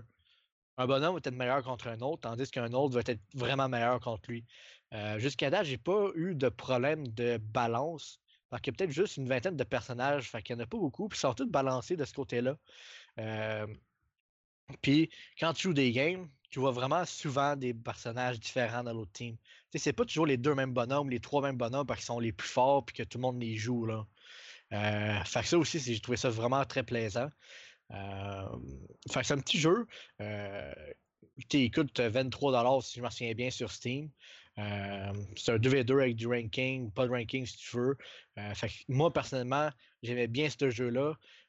vraiment à cause que c'est du 2v2 puis du 3v3. Puis souvent, je sais que j'ai juste un autre ami ou deux amis avec qui qui sont connectés en, même temps que moi pour jouer. Fait c'est comme un des rares jeux qui nous offrait la possibilité de jouer en coop en étant PVP quand même. Euh, sans avoir du monde qu'on connaissait pas ou qu'on ne fait pas parler en même temps euh, dans notre team. Euh, fait que sérieusement, Battle Ride, checkez-le, c'est un bon petit jeu, pas trop cher. Encore bêta, mais il file pas bêta en tant que tel parce que le jeu est quand même très complet. Comme je disais, le rank, tous les modes de jeu, il y en a trois. Il y a une vingtaine de bonhommes avec toutes leurs spells, ils sont bien balancés, tout le kit. Puis le jeu, il n'y a pas de bug. Je veux dire, j'ai pas eu de crash, j'ai pas rien eu de ce niveau-là aussi. Euh, fait que sérieusement, ils ont pris quand même des aspects de d'autres jeux qui existent déjà, mais ils ont fait vraiment quelque chose de différent. C'est pas un MOBA. Euh... Non, il n'y a pas vraiment d'autres jeux, je dirais, qui fait la même chose gratuit. Euh, parce que c'est vraiment du PVP simple. T'as pas de tower, t'as pas de minion, t'as pas de level. Euh, Puis c'est quand même des contrôles comme un petit peu MOBA. Fait que non, c'est un jeu qui est propre à lui. C'est pas comme Overwatch qu'il y a Paladin qui est similairement la même chose, mais gratuit. Euh, je te dirais qu'il est vraiment le, le seul apport dans, cette, dans ce modèle de jeu-là. Paladin gagne beaucoup en popularité hein, depuis les dernières semaines. Hein? Ouais, mais moi j'avais joué quand il était encore en alpha, là, Paladin. Puis euh, déjà en alpha, je préférais Paladin qu'Overwatch. Euh, À cause que tu avais plus de personnalisation de tes bonhommes que tu pouvais faire. Tu avais mais- des cartes, tout le kit que tu n'avais pas dans Overwatch. c'est ça que je me suis fait Euh, dire, c'est la personnalisation des personnages qui était très, euh, qui était très aimable. Mais là, pour euh, Battle Right, je train de me demander si c'est pas un MOBA de trop, là? On commence à en avoir une C'est pas un MOBA. T'as pas de tour à protéger, t'as pas de Nexus à protéger, t'as pas de niveau de bonhomme, c'est vraiment du PVP, 2 contre 2. Si tu meurs, tu reviens pas à vie. La ronde c'est fini quand les deux de la team sont, sont morts. Un peu comme. C'est la team. T'as t'as Oui. pas. euh, Olivier, t'es-tu là? C'est un petit peu comme Battle euh, Player Unknown, Oui. mettons. Euh, ouais, mais me semble que t'as une fonction dans Heroes of the Storm qui est un peu la même chose, right, Olivier? De quoi vous parlez? J'ai manqué un bout, là. Ben, dans Battle Ride, au fond, c'est comme tu as un PVP 2 contre 2, t'as pas de tower, rien, c'est vraiment juste du PVP pur. Puis euh, si tu meurs, au fond, c'est la première team, c'est la team qui reste encore vivante qui gagne la round parce que tu peux pas te faire revivre. C'est genre un team deathmatch, euh, tout simplement. Là. Mais Euh, ça. non, mais ça, dans ça le climat de Heroes, il y a toujours des, des minions et tout ça, là. Ok. Non, c'est Tu ça. peux pas juste avoir des jeux, juste avoir des, des, des personnes. des Non, mais c'est ça. Fait qu'il est vraiment euh, unique à son genre de ce côté-là. Euh, Ok. Je pensais que. que- Je pensais qu'il y avait un mode PVP dans euh, Hero of the Storm, mais ça, j'avais. En tout cas, c'est pas trop. On dit Bra... Brawl Halal qui serait peut-être semblable gratuit. Ouais, mais ça, je l'avais jamais vu Brawl Halal. Euh, sérieusement. Faudrait Mais à ce euh, que je peux voir, par contre, Brawlhalla, c'est. C'est un, c'est un side-scroller, par contre, tu sais, c'est genre juste sur le côté, puis que tu joues. euh, Brawlhalla, un c'est plus un smash. ouais, c'est ça. C'est plus un Smash, c'est pas euh, comme là que tu joues vraiment avec euh, comme 4-6 spells, puis que tu es en 3D, là. C'est. euh, le jeu que tu montes, c'est comme plus un Smash. Ok. En tout cas, sinon, sérieusement, regardez-le, c'est quand même assez intéressant comme petit jeu. Puis vu que c'est comme des petites games qui durent peut-être une dizaine de minutes, puis tu trouves une game instantanément, tu sais, c'est- tu peux, sur 30 minutes, tu peux faire une ou deux games, puis c'est ça qui est plaisant aussi. Là. Ok. C'est bon. je pense que j'ai fini avec ce jeu-là. là. Excellent. Euh, Mademoiselle Geeko Wonderland. Lego, Ci- Oui. Lego City Undercover. Oui, bon, Lego City Undercover, pour ceux euh, qui ne le savent pas, il est sorti le 4 avril 2017, mais c'est un euh, remaster. En fait, c'est euh, le port du jeu Lego qui était seulement sur Wii U il y a quelques années. Euh, ils l'ont ils l'ont sorti maintenant sur PlayStation 4, Xbox One, Nintendo Switch et pour la première fois sur PC. C'est le premier jeu de Lego sur Steam. Euh, C'est publié par Warner Bros. Excuse-moi, mais des jeux de Lego sur Steam, euh, ils sont tous sortis, si je me trompe pas. OK. Vraiment, j'avais lu que c'était le premier qui était sorti. Euh, je vais aller voir ça, là, mais je vais te contredire, je pense. OK. Donc, euh, les jeux de Lego, comme à l'habitude, c'est un jeu d'action-aventure. Puis, euh, il est ressorti au prix de 69,99$. Mais si vous avez une Wii U, je vous conseille fortement de le prendre sur Wii U à cause euh, du prix qui est plus bas. Là, c'est sûr qu'il est remis au prix de base vu qu'il vient de sortir. Donc, le jeu Lego City Undercover, en gros, c'est la première franchise de jeux de Lego qui est seulement sur les Lego. Ça n'a pas rapport avec Jurassic Park, ça n'a pas rapport avec Marvel, ça n'a pas rapport avec Batman. C'est vraiment Lego City qui est vraiment créé de Lego. Donc, on suit un policier qui s'appelle Chase McCain, que lui, c'est- dans le fond euh, son deuxième jeu. Euh, le criminel qu'il avait attrapé dans le premier jeu, qui est Chase on the Case sur 3DS, euh, Rex Fury s'est rééchappé de la prison. Le fond, son cas, lui, c'est de le réattraper, mais il va avoir beaucoup de, de quests avant de l'atteindre, car euh, c'est un big vilain, donc il contrôle tous les méchants de la ville. Le jeu est extrêmement drôle. Je sais que tous les jeux de Lego sont drôles, mais celui-là, c'est comme les stéréotypes sont à fond. Le chef de la police, il crie tout le temps. Il a tout le temps un bang dans la bouche. Euh, Quand Mhm. on rentre dans son, dans son poste, dans son, son bureau, il y a des bangs qui vont jusqu'au plafond. Il y a euh, beaucoup d'humour aussi dans le sens qu'il y a beaucoup de scènes de films qui ont été repris. Des scènes, par exemple, du Titanic, de Batman euh, Avec le Joker. Euh, il y avait aussi une, une scène carrément, c'était Shawshank Redemption. C'est un classique ce film-là. Si vous ne l'avez pas Ben vu, oui. il faut vraiment que vous ayez le voir. Par exemple, c'est euh, un monde ouvert. Toutes les quêtes euh, sont. C'est de la grande ville, mais c'est pas juste dans la ville que le jeu se déroule. C'est les, les, les, les tableaux vont passer de la prison à la- la- l'autoroute, à les mines. Puis, en parenthèse, la prison, c'était la prison dans Sh- dans Shank Redemption. C'était Morgan Freeman, donc il y avait des blagues là-dessus. Si vous vous souvenez, à la fin, le, détenu, il sauve en faisant un trou dans le mur. Mais c'est la même affaire, c'était hilarant. Ben, moi, c'est un film que j'ai écouté plusieurs fois. De le voir en version Lego, ben, ça m'a fait vraiment rire. Donc, c'est ça, mon criminel s'était sauvé derrière le, la photo de la madame sexy en Lego. On tape ça, il y a un gros trou. J'étais tellement crampée. Donc, euh, le, le jeu, tu veux toujours le continuer car c'est tellement drôle, c'est diversifié. La première mission, c'était, j'étais en voiture et il fallait que j'attrape des clowns. Donc, il y avait des parcours à faire en voiture. Le premier, on l'attrapait en voiture. Le deuxième, il était tannant. Il nous, mettait des obstacles. Il fallait réparer les, trucs. Donc, c'est ça. Puis, plus ça va, plus que tu développes des, habiletés, des, des systèmes, euh, un grappin, un fusil, etc. Tu as des habits aussi. Comme là, moi, je venais de, de débloquer l'habit de voleur. Mais avec le voleur, là, je peux faire telle euh, capacité que je ne pouvais pas faire en habit, en habit de policier. Le- C'est aussi plaisant car le jeu, tu peux te promener où tu veux. Tu peux acheter des voitures. Il y a plus de 150 voitures à déverrouiller. Il y a des bateaux à déverrouiller. Donc, euh, tout ce qui est vraiment automobile et, et etc. Mais ce qui est drôle, c'est que si, mettons, tu n'as pas beaucoup d'argent, ça, c'est vraiment comme dans Grand Theft Photo. Tu vas dans la rue, puis tu enlèves la personne de son auto, puis tu peux partir avec. Donc, je l'ai fait, ça, j'étais crampée. J'ai pris le tracteur euh, d'un fermier, puis j'étais allée en, ville avec. En tout cas, ça riait bien à la maison. Donc, euh, c'est ça, c'est quand même très drôle. C'est une vie po- policière. Dans le fond, euh, c'est tout le temps. On est à la poursuite des criminels. donc, c'est c'est le fun. C'est un jeu quand même assez différent des autres, car les autres, c'est tableau, tableau, tableau. Puis souvent, c'est quand même un monde ouvert, mais pas autant monde ouvert que celui-là. Aussi, comme dans tous les autres, les tableaux sont à refaire et à refaire. Il n'y a pas de problème avec ça. Mais quand j'ai vu les petites références au film, puis qu'on peut faire comme dans Grand Theft Photo, partir avec un auto, puis j'ai trouvé ça très drôle en voulant dire Ah là, c'est moi la police, fait que c'est pas grave, tu sais, je me ferai pas poursuivre, là, c'est moi la police.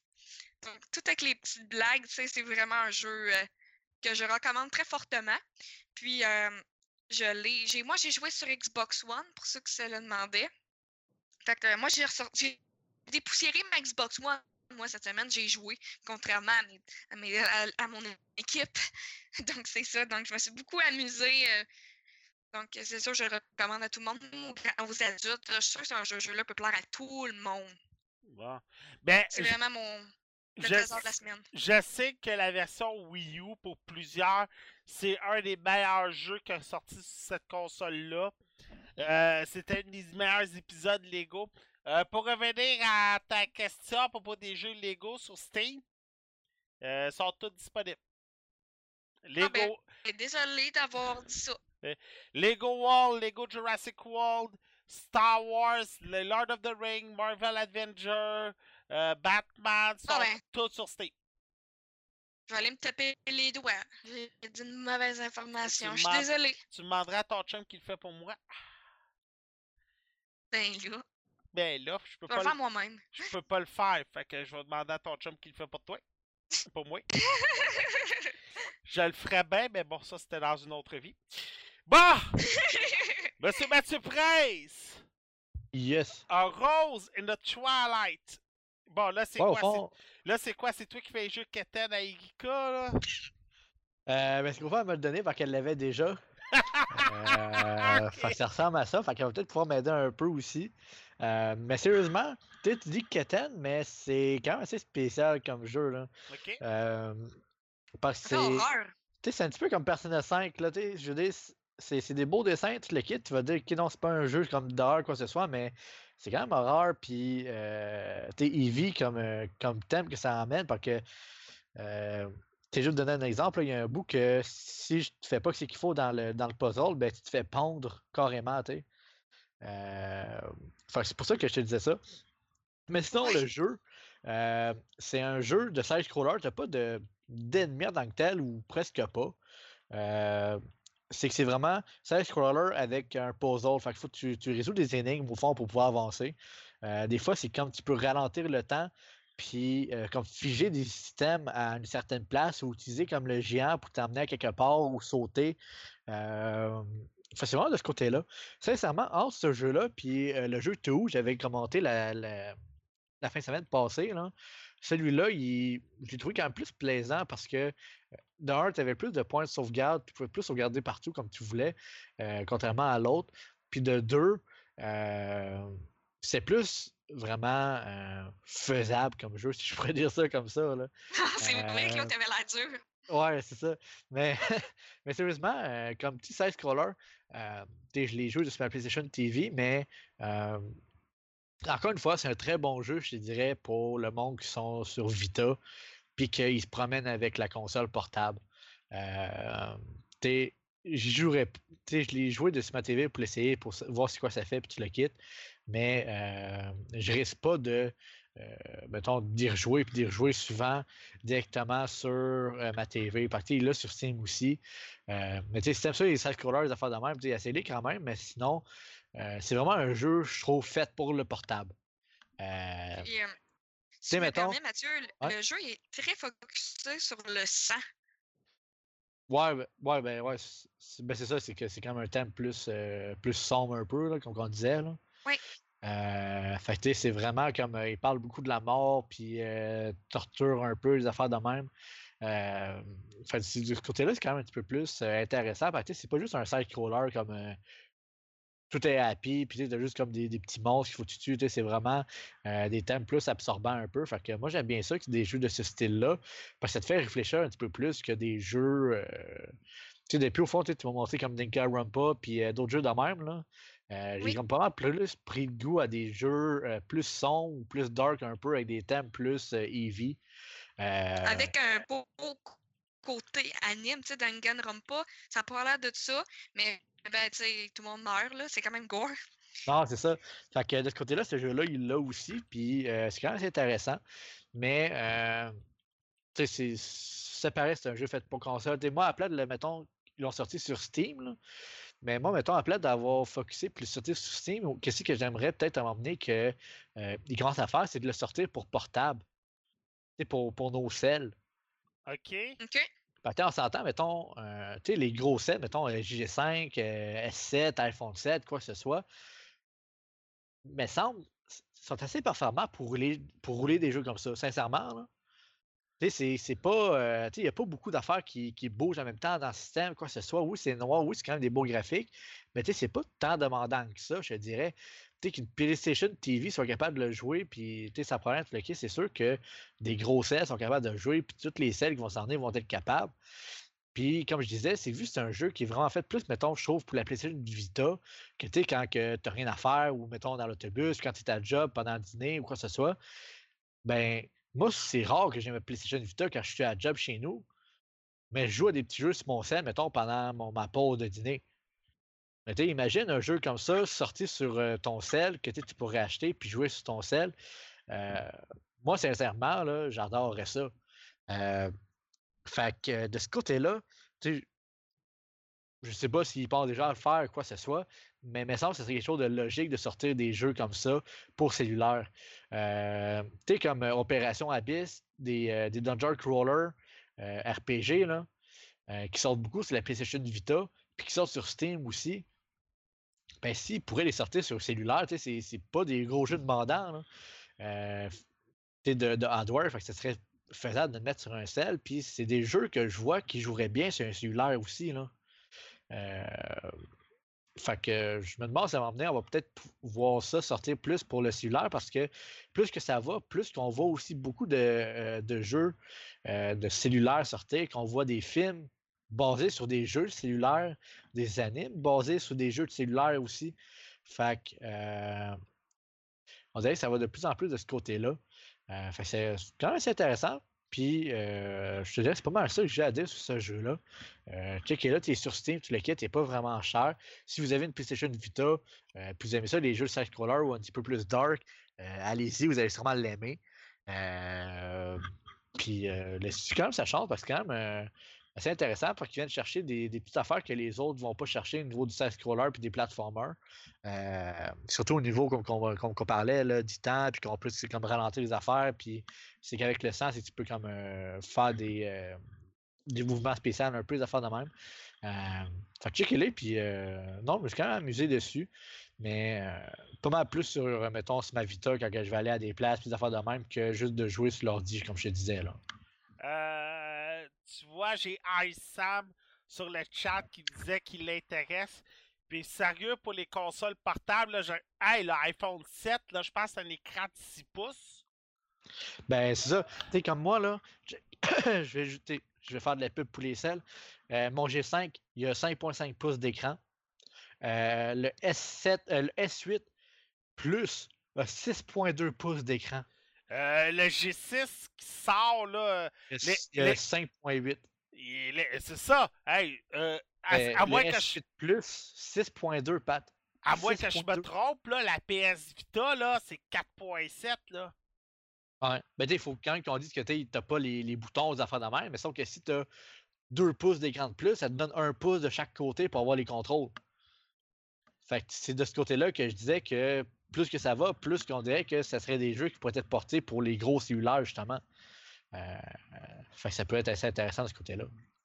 Euh, bon, hey, euh, Mademoiselle Geeko Wonderland, Oui, The Silver Case. The Silver Case, ça aussi, c'est un jeu que je peux considérer comme un remastered. Le premier étant fait en 1999, mais il était seulement au Japon. NES Ok. America aime bien aussi ramener des jeux qui étaient exclusifs au Japon et les remasteriser pour les amener ici. Ça a pris une couple d'années à faire, mais ils l'ont fait. Le jeu est sur euh, PlayStation 4 et se retrouve aussi sur Steam, mais il n'est pas publié par NES America sur Steam. Je ne sais pas si je l'ai dit, mais il est sorti le 18 avril 2017. Dans le fond, il sort demain à 40 C'est euh, un genre que j'aime pas beaucoup, par exemple. C'est ça qui est dommage. C'est un visual novel. Un Ah! visual novel, je m'attends à un graphique quand même impeccable, vu qu'il n'y a pas, de gameplay. Puis là, le graphisme est vraiment so-so. Euh, il me plaît pas à moi. Peut-être qu'il va plaire à quelqu'un d'autre. Euh, vraiment, c'est parce que moi, je trouve vraiment pas ça beau. Je m'ennuie tout le temps à jouer à un visual novel si l'histoire est pas assez captivante. Euh, puis, un visual novel, il faut qu'il y ait des puzzles. Par exemple, de Nonary Games. Danganronpa, mais celui-là, il m'accroche pas. Pourtant, c'est une série policière. C'est une histoire de, de meurtre qui se produit un après l'autre, mais le criminel qui pense qui a fait tous les meurtres est décédé. Donc là, ils font l'enquête. Le gameplay, c'est un peu ben, absent, mais c'est du point and click et un choix de réponse par-ci par-là. Pas plus que ça, à mon avis. Je trouve que 40$ pour un film visuel, c'est vraiment cher. Si arrêter 20$ et moins, c'est quelque chose, mais 40$, c- pour certains, c'est 4 heures de travail. Fait que moi, je trouve ça quand même euh, cher. Absolument, NES America, c'est une super compagnie. J'adore tout ce qu'ils font, mais ce jeu-là, il a vraiment pas pointé. euh, C'était vraiment pas dans mon style, dans mes goûts. J'ai pas envie d'étaler plus que ça, car j'ai vraiment parlé du jeu plus que je pouvais. J'ai joué une coupe d'heure sans plus accrocher pour de vrai. À moins que vous ayez des questions, je pense que j'arrêterai ça déjà là. Écoute, Erika, sérieux, les... on- depuis 2011, ça, on en a fait beaucoup, là, des, euh, des, des novels gaming, de Axis, de NES. Puis sérieux, je pense qu'ils sont bien rares, ceux qu'on a aimés. Oui, malheureusement, je les aime pas moi non plus. Il faut vraiment que ça soit spécial. hein. Mathieu en a fait. Celui-là, Ben, c'est ça. Euh, ben, ça dépend Ouais. lesquels, là. Comme, euh, tu sais, à la limite, là, un Duncan Rumpa, c'est un line novel à la limite quand même aussi. mais il y a donne un beaucoup de peu. gameplay. Mais tu donne un côté plus puzzle. Ben, tu sais, c'est- je veux dire, J'adore. 90% du temps, c'est tu lis, c'est de l'histoire, puis tout le kit. Sauf que l'histoire est intéressante, l'histoire fait de l'allure, euh, les Oui. graphiques sont quand même là. Euh, fait que c'est de ce côté-là que ça vient tout sais, moi, un- quelque chose que j'aimerais bien qu'il qu'il fasse, c'est que tu as plein de visual novels euh, qui sortent de sur Steam, justement, euh, qui sont comme à 25, 30, 40 dollars, puis t'es comme, ouais, c'est quand même cher. C'est ça, j'aimerais juste Puis- soit moins cher. Euh, c'est des affaires qui étaient déjà là, puis ils l'ont juste porté, mettons, sur Steam. Fait pourquoi est-ce qu'ils donnent le gros prix pour quelque chose qui, ont, qui était déjà là? Euh, ils ne doivent pas avoir en tout cas, je, dis ça de même, là, parce que je sais vraiment pas. Là. Mais j'imagine qu'ils ne doivent pas avoir tant de personnes que ça qui achètent les light novels, les visual novels directement sur Steam. Surtout avec euh, Twitch puis YouTube. De nos jours. Euh, j'en regarde un ici sur Steam qu'il euh, m'avait accroché parce que il avait l'air quand même assez intéressant. Puis tout, Nightshade sur Steam, il est à 30$ avec un 20% de rabais à plat d'être à 40$. Euh, tu as 40 reviews, puis il est sorti depuis. il est sorti depuis une semaine, mais il y a juste 40 reviews. Fait c'est. tout le monde dit qu'il est positif, le kit, il est le fun, le kit, il est bon mais tu as juste 40 reviews en une semaine pour un jeu ou un visual novel, tu Fait je sais pas trop comment ils font pour venir chercher leur argent en ayant comme une petite communauté comme ça. C'est juste. Euh ben, peut-être que c'est au Japon. Ouais, non, c'est sûr. Mais, mais c'est sûr que c'est au Japon, oui. Mais tu sais, c'est qu'avant, c'est que nous, on n'avait pas. la majorité des, des visual novels qui sortent sur Steam en ce moment, ils ont été faits il y a genre 3, 4, 5, 6 ans au Japon. Mais lui, c'est ça, ça fait 20 ans, là. C'est le mien, ça fait quasiment 20 ans. C'est ça, puis ils sortent en ce moment sur Steam parce que là, tu vois que c'est. Il y, a un marché, tout le kit, mais ils sortent comme au gros prix. Puis nous, on n'est pas encore habitués à ce type de jeu-là. La majorité du monde, ou westerns, on pourrait dire, euh, et puis faire des jeux rapides, des affaires de même, mettons, euh, tu sais, comme euh, Player Unknown, League of Legends, des affaires de même, mais non des visual novels. Qui font qui font start puis euh, skip cutscene. Ça, j'en connais un maudit du monde qui font ça. Fait que là, ils peuvent pas faire start cutscene. Le jeu, c'est la cutscene. Non, c'est ça. Fait que, tu sais, c'est juste que peut-être, tu moi, il y en a un certain que j'ai acheté. Tu sais, certains visual novels que j'ai acheté ou, tu mettons, qu'on a fait le review, le kit, puis qui était bon. Puis oui, ils sont bons. Ah oui, je te crois. Il y en a qui sont bons. Mais tu sais, il faut faire attention, c'est parce qu'il y en a beaucoup qui sont à 20, 30, 40 dollars, mais qui valent pas ce montant-là. Euh, c'est juste ça qu'il faut attention. Je pense du mien. Je l'aurais mis. Silver Case, je l'aurais mis 15 40 comme je dis, là, ça fait. Tu sais, 40 quand tu peux t'acheter euh, un jeu, mettons un gros jeu, Persona 5, exemple. Là, tu vas plus aller vers Persona. Ou euh, tu sais, les gens qui aiment plus les jeux, mettons Horizon, Skyrim. Moi, je mettrais plus mon argent dans des gros jeux de même. C'est ça que je veux, le point de ma review. OK. Ouais. moi, perso, comme j'ai déjà signalé, euh, j'essaie un peu de, avec, euh, avec ma nouvelle oreille et tout, de me détacher un peu des critiques de jeu. Je veux en laisser un peu plus aux autres. Et euh, comme Sam a dit, la critique est tellement mauvaise que même le trailer est mauvais.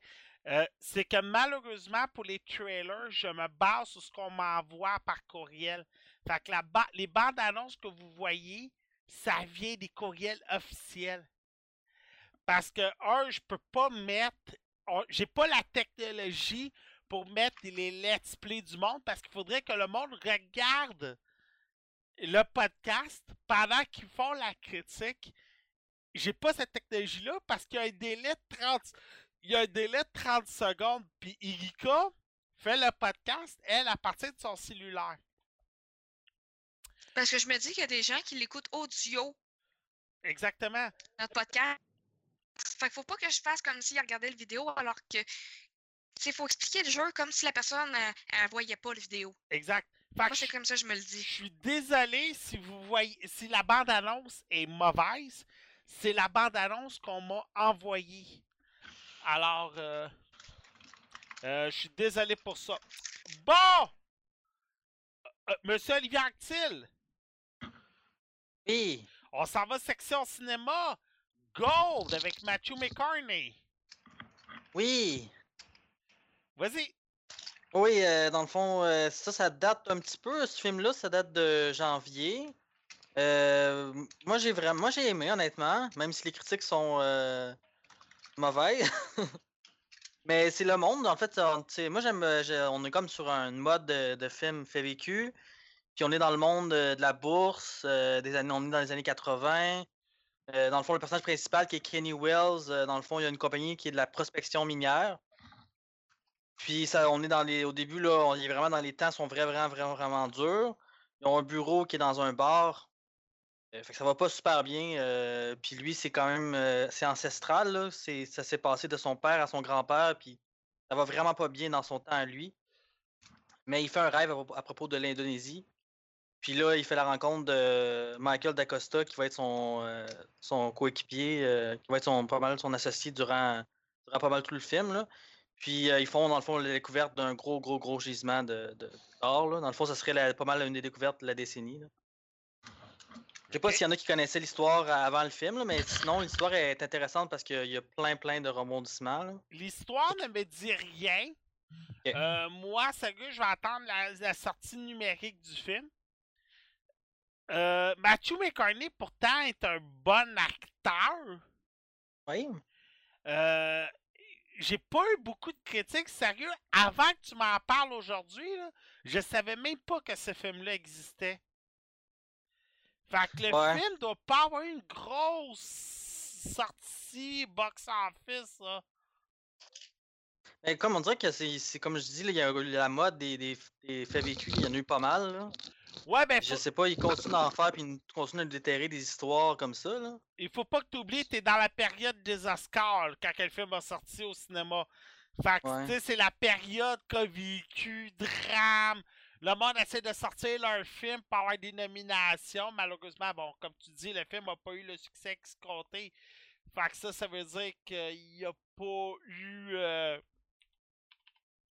il n'y a pas eu euh, tout ce qu'il voulait. Euh, c'est un peu comme Fun- Mathieu, il joue bien dans ce film-là. Moi, j'ai trouvé quand même qu'il joue bien les émotions là, parce qu'il joue comme un espèce de. Il joue un alcoolique, puis euh, tu sais, c'est le monde de la bourse, c'est très dur, tu sais, fait que tu sais, on le voit découragé, mais tu sais, solide en même temps. C'est boy? non, c'est que. Ok, écoute, écoute bien celle-là. Ouais, ouais.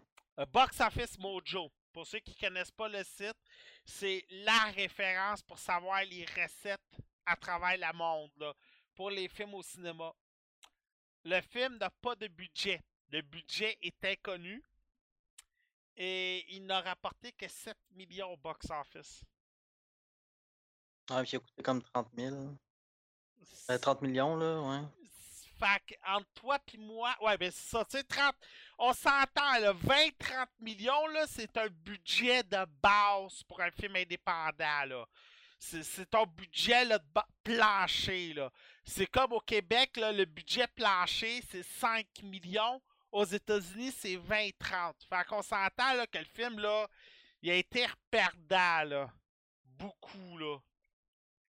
Ouais, ben c'est la fin, moi je trouve qu'il n'y avait pas une fin in- inattendue, là. Fait que déjà là, ça me.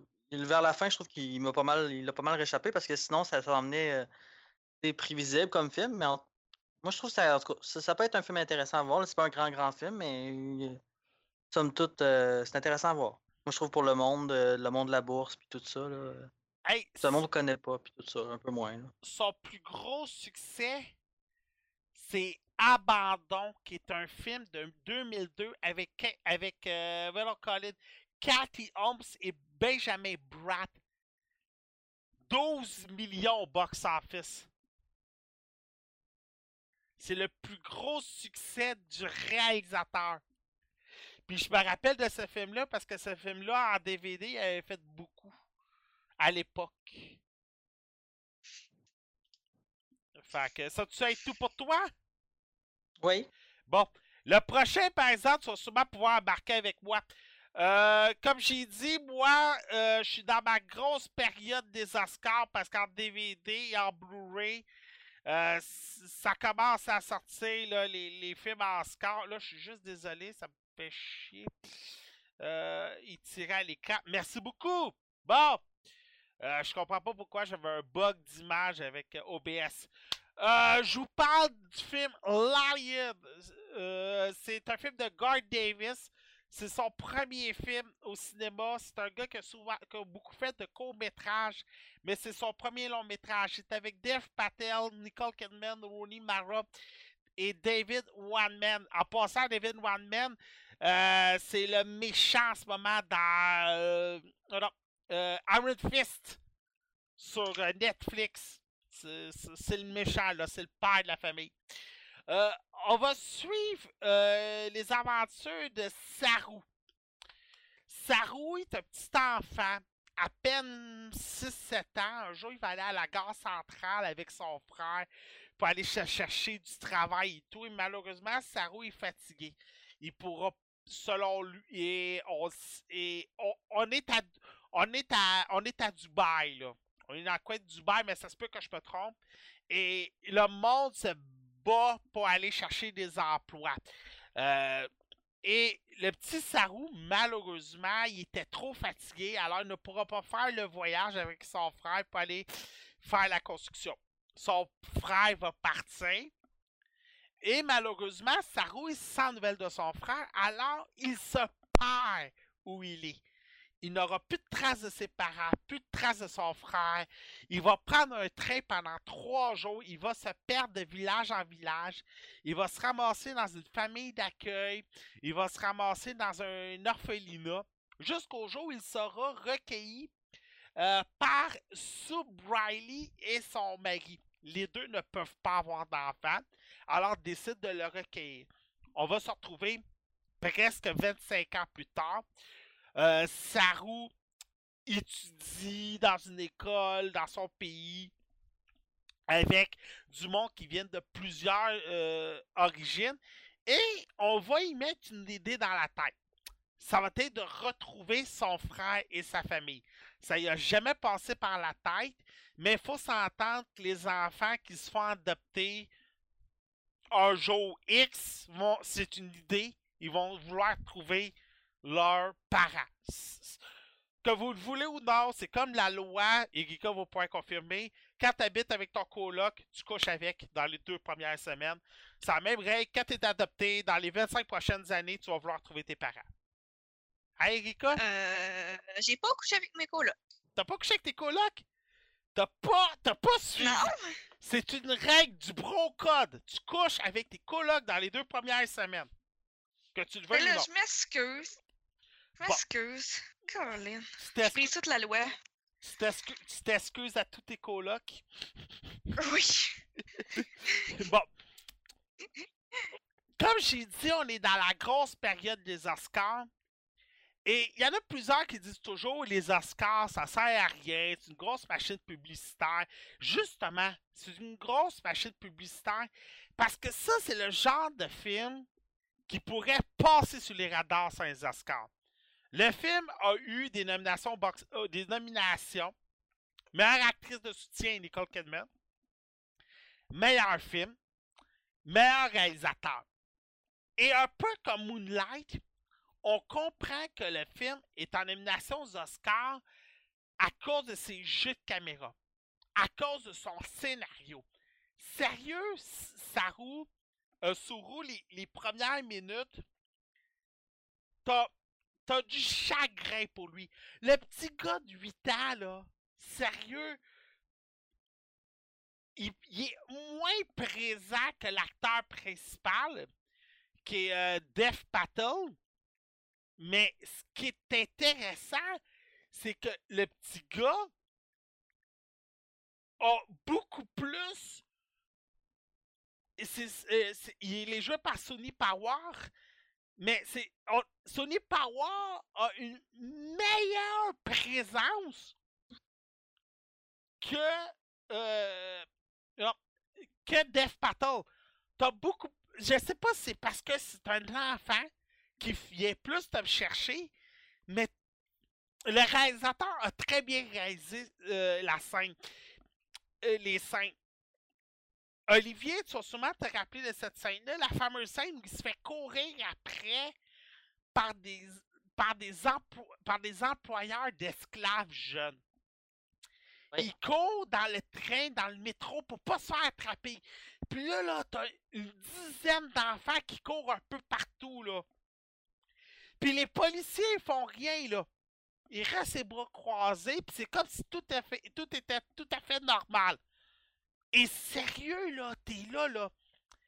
Puis tu souhaites que le petit Sarou, il s'échappe. Puis t'as de la peine pour lui s'il va et s'il se fait attraper. Et sérieux, ça, c'est le point que j'aime des films à Oscar. Et la première heure, je vous dirais, là, il n'y a aucune scène en anglais ou en français. Là, je suis désolé, là, c'est un préjuratif, je m'en excuse, OK? Tout est en hindou. OK? Mais là, là, français, là, là- J'imagine. Hein? Ouais, ouais, c'est sous-titré en Il y a des français. sous-titres. là. Mais, tu sais, je m'excuse d'avance, OK? C'est pas, c'est pas raciste, c'est, c'est vraiment péjoratif, OK? Je sais que c'est pas de l'hindou, OK? C'est comme dire un japonais, c'est un chinois, OK? Pour- OK? Je m'en excuse d'avance. Mais toute la première heure est dans la langue d'origine de Saru. On va y aller comme ça, ça va être un peu plus col- politically correct. Et sérieux? Oui, c'est sous-titré en français pour qu'on puisse bien comprendre, mais c'est pas nécessaire. Parce qu'il y a tellement pas beaucoup de dialogue. Et c'est un peu comme Moonlight. C'est vraiment le jeu des caméras, le jeu d'acteurs qui fait Oui, qu'on. Un, Hein? film Oscar. ça. Exactement. Mais c'est bien un film Oscar. Exact. Le jeu d'acteur, le jeu de réalisateur, le jeu de caméra, Saru, il parle pas beaucoup, mais tu comprends sa détresse, tu comprends ce qu'il vit, tu comprends ce qu'il ressent. Et à un moment donné, je sais pas si vous vous rappelez, il y avait un vieux film avec Antonio Banderas au début des années 2000 qui s'appelait Les 13 guerriers. Au début du film, le film n'est qu'en viking. Antonio Banderas parlait anglais dans ce film-là. Je vais toujours me rappeler de cette scène-là parce que sérieux, ça m'avait beaucoup. euh, euh, ça m'avait frappé, puis c'est un film que j'avais toujours bien aimé. Et à un moment donné, ils sont alentour d'un feu de camp. Et pendant toute la première demi-heure, c'était tout le temps en viking, puis Antonio Banderas avait essayé de comprendre le langage. Et là, pendant ce feu de camp-là, euh, le, langage avait changé tout d'un coup. On ne parlait plus viking, on parlait anglais d'une traite. Parce qu'Antonio Banderas avait compris le viking. Là, c'est un peu la même chose qui se passe dans Lyon. Quand Saru se fait ramasser par une, euh, euh, une orphelinat pour personnes riches, là, t'avais la, la mère supérieure, mettons, la directrice de l'orphelinat. Elle commence à leur dire ça c'est une cuillère, ça c'est une fourchette, ça c'est un couteau. Et tout d'un coup, le langage il change, puis on commence à parler en anglais tout d'un coup partout à travers l'univers. Et ça, c'est encore un bon jeu de caméra. Un bon jeu de réalisateur. Sérieux, des fois, là, prenez temps d'écouter Lyon, Moonlight, La La Land. Prenez le temps, et Olivier, tu vas être d'accord avec moi, prenez le temps, enlevez vos œillets, vous allez comprendre pourquoi ces films-là sont dans une classe à part. Et c'est ça que moi j'aime du cinéma. Et c'est là que je me dis, je suis peut-être plus un cinéphile qu'un gamer, parce que on dirait que mon cerveau est capable de faire distinction. Et c'est le genre de film que je suis prêt à dire oui, ça c'est un film Oscar et ça je comprends. Et c'est là que j'ai hâte encore dans deux semaines à essayer de comprendre pourquoi La La a perdu. Mais ce film-là, Lyon, sérieusement, c'est un chef-d'œuvre encore caméra. Le jeu de caméra, je l'ai beaucoup plus aimé dans Lyon que dans Moonlight à cause de Saru. Je comprends pourquoi Moonlight a gagné et pourquoi Lyon a perdu, mais j'ai beaucoup plus aimé Lyon pour Saru. Toi, Olivier, je ne sais pas ce que tu avais à en dire. Ah ben Lyon, j'avais beaucoup aimé ça. C'est surtout le sujet aussi d'intéressant, la- l'adoption, puis c'est très très sentimental comme film. C'est Exact. touchant au bout là, de voir son passé, de le voir euh, qu'il n'a pas eu la vie, euh, vraiment pas eu la vie facile. là. Mm. Fait que, ah non, c'est c'est super, euh, non, c'est c'est super prenant comme film. Et euh, juste un- une mention arabe. La fille Ronnie Mara. Elle avait joué dans Social Network et dans la trilogie des Millennium. Sérieux, elle a un excellent rôle. Elle joue la, la conjointe de Saru adulte. Et, on dirait qu'elle est une actrice de soutien, là.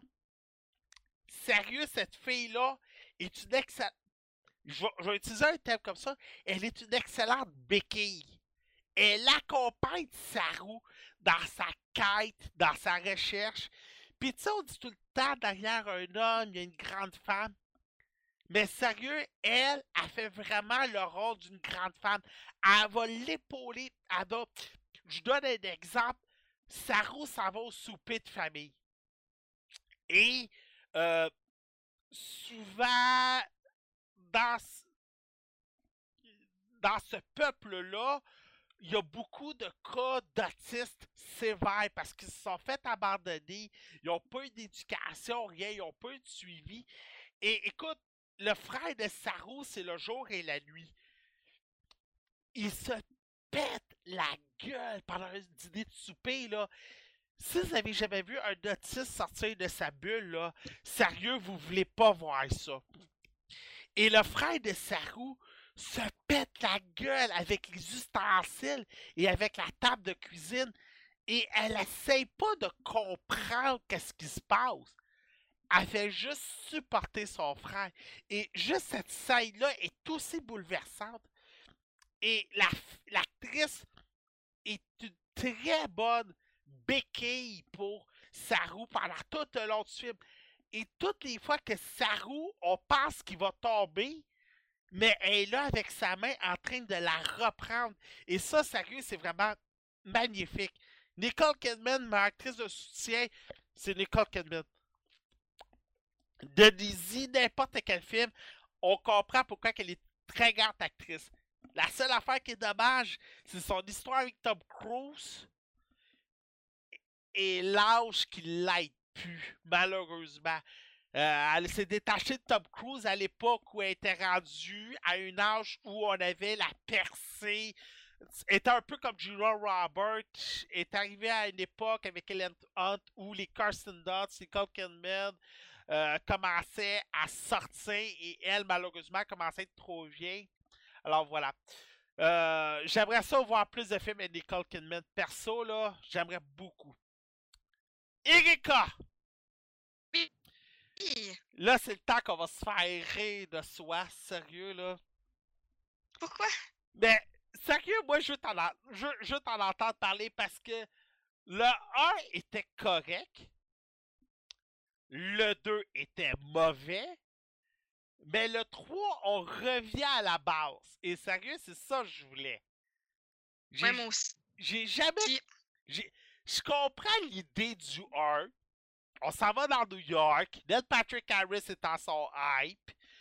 Mais c'était pas nécessaire. Mais le 3. Non, le, le monde réel n'était pas nécessaire. Ouais. Le 3. J'ai hâte. Vas-y, parle-moi-en. Euh, à savoir que le 3, il est en comique tout le long. Il n'y a pas de live action. C'est vraiment. euh, Les Schtroumpfs et le village perdu, sorti au cinéma le 7 avril 2017, avec les voix de Demi Lovato, Rain Wilson, Joe Manganiello et, et Jack McCree. Le film, c'est euh, un film de Sony Pictures réalisé par Kelly Asbury. C'est lui qui a fait euh, Shrek 2 puis Gnomeo et Juliette, à moins que Ah! j'aille tard, ce qui est possible. Mais c'est des films que j'ai quand même beaucoup appréciés. Donc, le gars a quand même une belle. euh, En tout cas, de ce que j'ai vu, Shrek 2, c'est un masterpiece. Donc, Pour plusieurs, Shrek 2, c'est le meilleur. ben, pour moi, c'est le meilleur. C'est un de mes, mes films préférés, même. Je suis prête à Euh, dire ça. Coupable, c'est le meilleur DreamWorks, personnellement. Ouais, mais toi, t'aimes pas DreamWorks. Puis je pense que t'aimes pas Shrek, mais moi, je tripe vraiment sur Shrek. Je trouve vraiment que Shrek, euh, c'est vraiment unique. Shrek, sérieux, je me suis fait donner la franchise sur UV la semaine dernière. C'est bien parce que je me l'avais fait donner parce que j'ai jamais trippé sur Shrek. Ok, moi, je trouve que c'est un humour. euh, une autre genre d'humour, un autre genre de conte de que c'est pas pour tout le monde, mais moi, j'ai vraiment un de mes coups de cœur. Ben- Mais bon, là, on parle des Schtroumpfs, pas de Ouais. Shrek.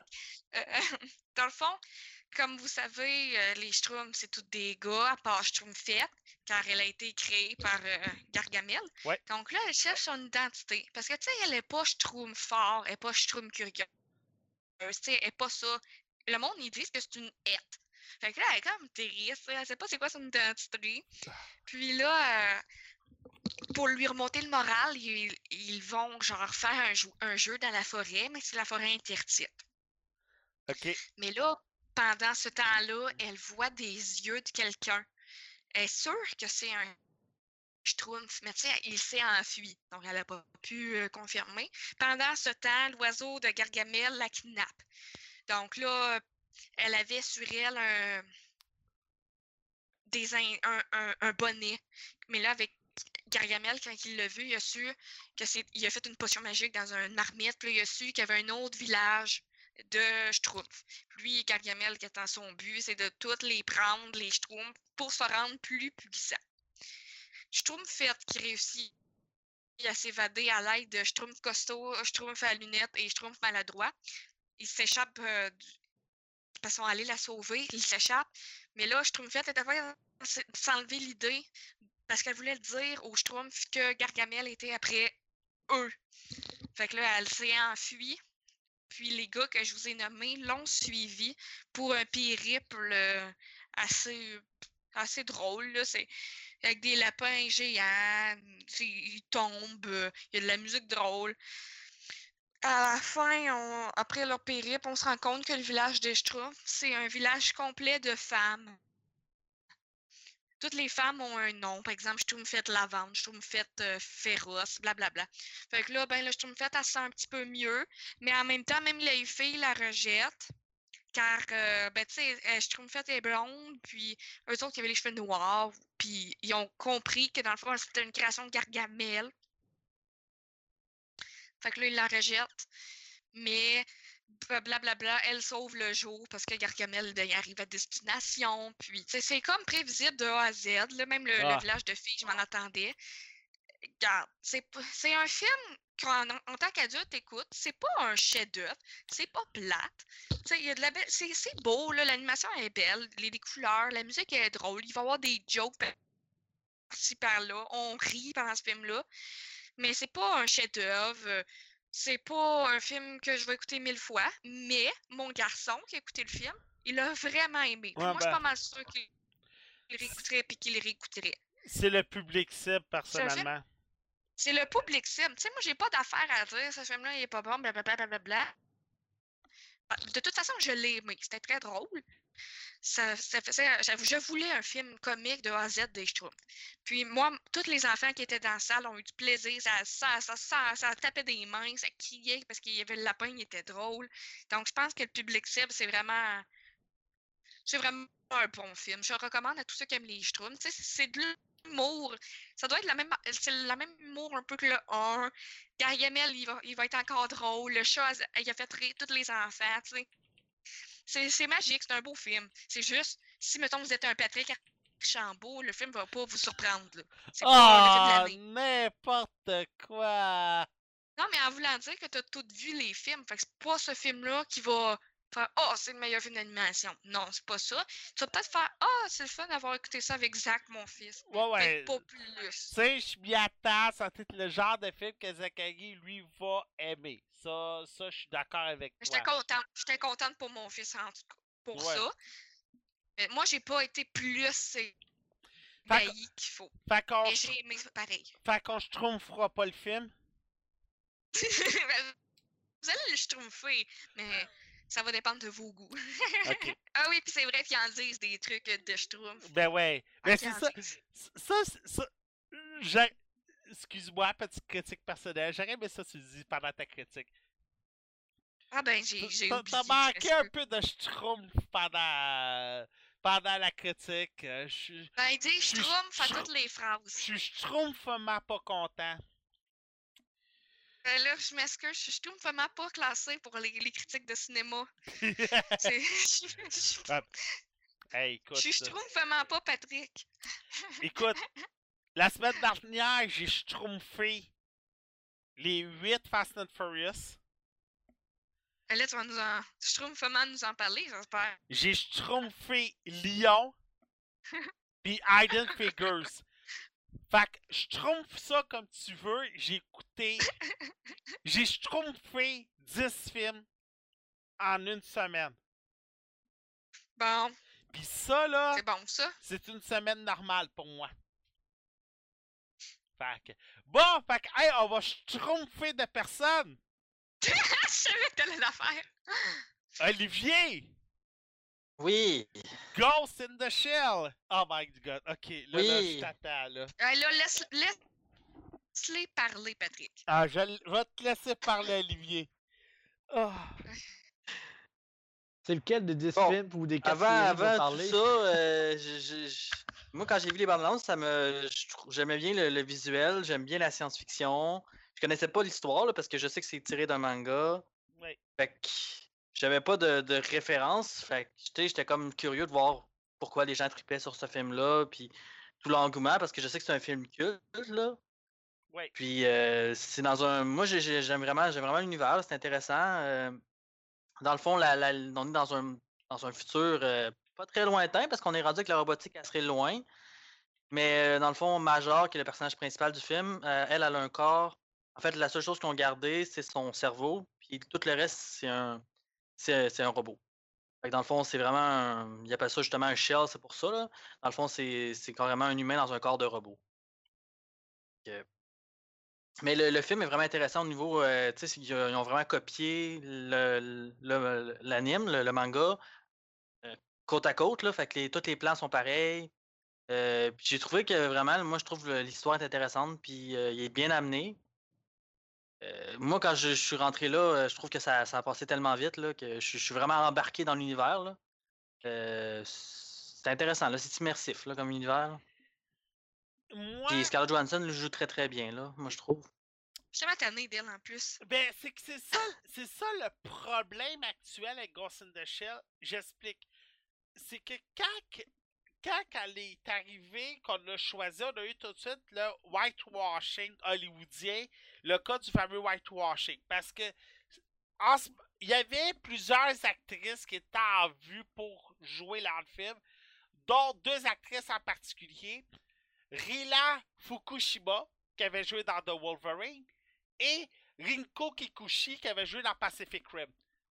Rinko Kikuchi était la favorite, juste à temps qu'on nous shoot Scarlett Johansson. Le Ah, problème. mais je peux te dire quelque chose, Oui. parce que je, veux, je veux pas le perdre. Sa voix est tellement horrible que je suis obligée de mettre mes films en français.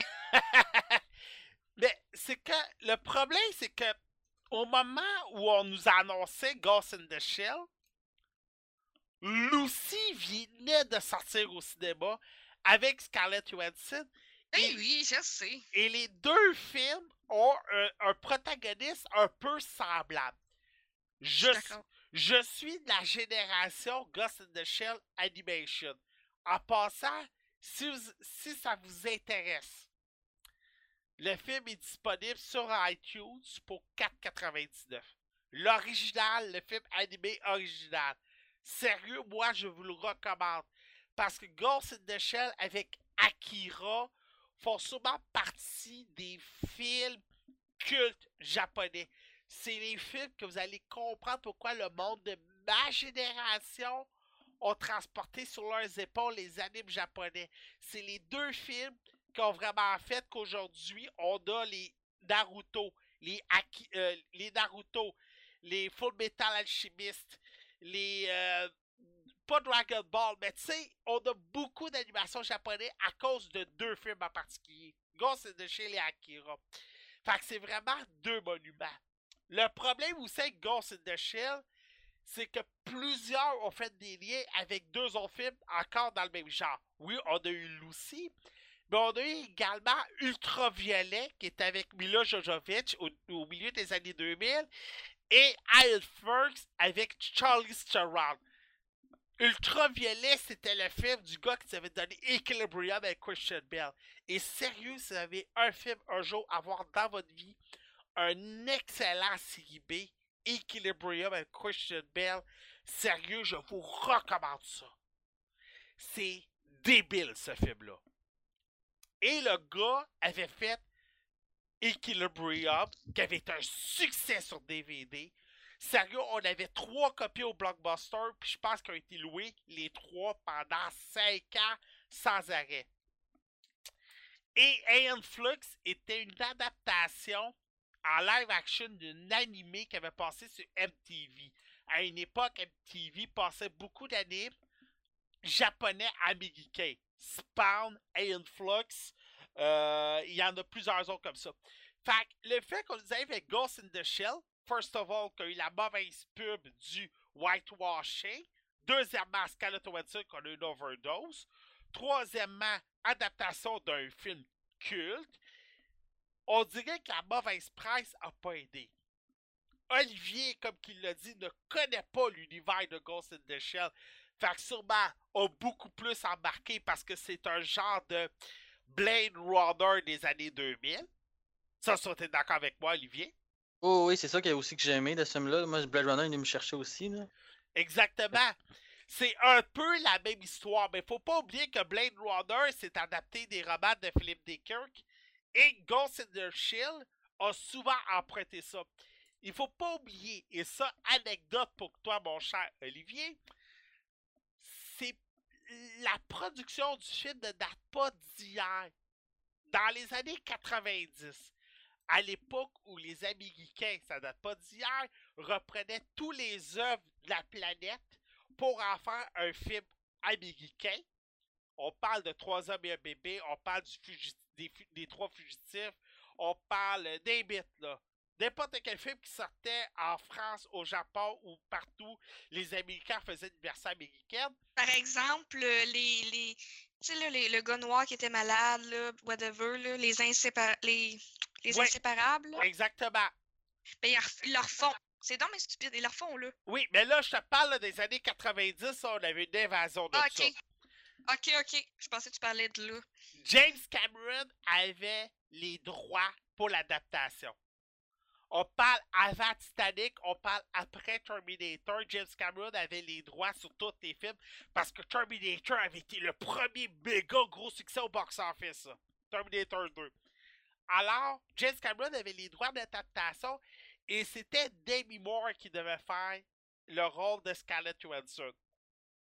La raison était simple, la version anglaise de l'anime, c'était Demi Moore qui faisait la voix. Ah. Et le film était quand même très attendu. Paramount avait les droits sur le film depuis plusieurs années. Alors, c'est comme on dirait, on l'a, on l'a sorti parce que, un, la technologie nous le permettait. Scarlett Johansson est populaire, mais on une overdose à l'heure actuelle. Alors, malheureusement, le film a eu toutes ces mauvaises pubs-là. Sauf que, personnellement, je ne pense pas que le whitewashing est une, une excellente excuse. Personnellement, le film t'aurait mis n'importe qui, il n'y aurait pas eu un succès escompté. Parce que si Scarlett Johansson, qui est une superstar, n'amène pas le monde au box-office, Paramount ont perdu 60 millions avec ce film-là. Si Scarlett Johansson, qui est supposée d'avoir star power, n'a pas été chercher le public, comment tu veux que Rinko Kiluchi, qui n'a aucun film sur ses épaules aux États-Unis, qu'on la connaît pour un rôle de soutien dans Pacific Rim, aurait pu aller chercher le public. C'est pas juste avec le titre Ghost in the Shell que tu aurais pu aller chercher le public. Personnellement.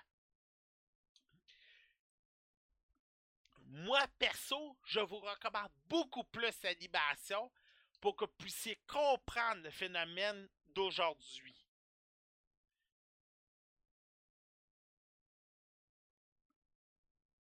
Tu l'as aimé, je peux comprendre, parce que t'as peut-être pas vu l'original. Mais va voir l'original, Olivier, puis tu vas peut-être plus comprendre. Ouais. Sauf que le problème, comme tu dis, c'est que c'est un copier-coller. Oh, ouais. Et le problème, c'est que autant Disney nous sort copier-coller de La Belle et la Bête, puis on dit c'est un chef-d'œuvre, autant Paramount nous sort un copier-coller de Ghost in the Shell, puis on dit que c'est un des pires films de l'année. Sérieux, Ouais, celle-là, je la comprends pas.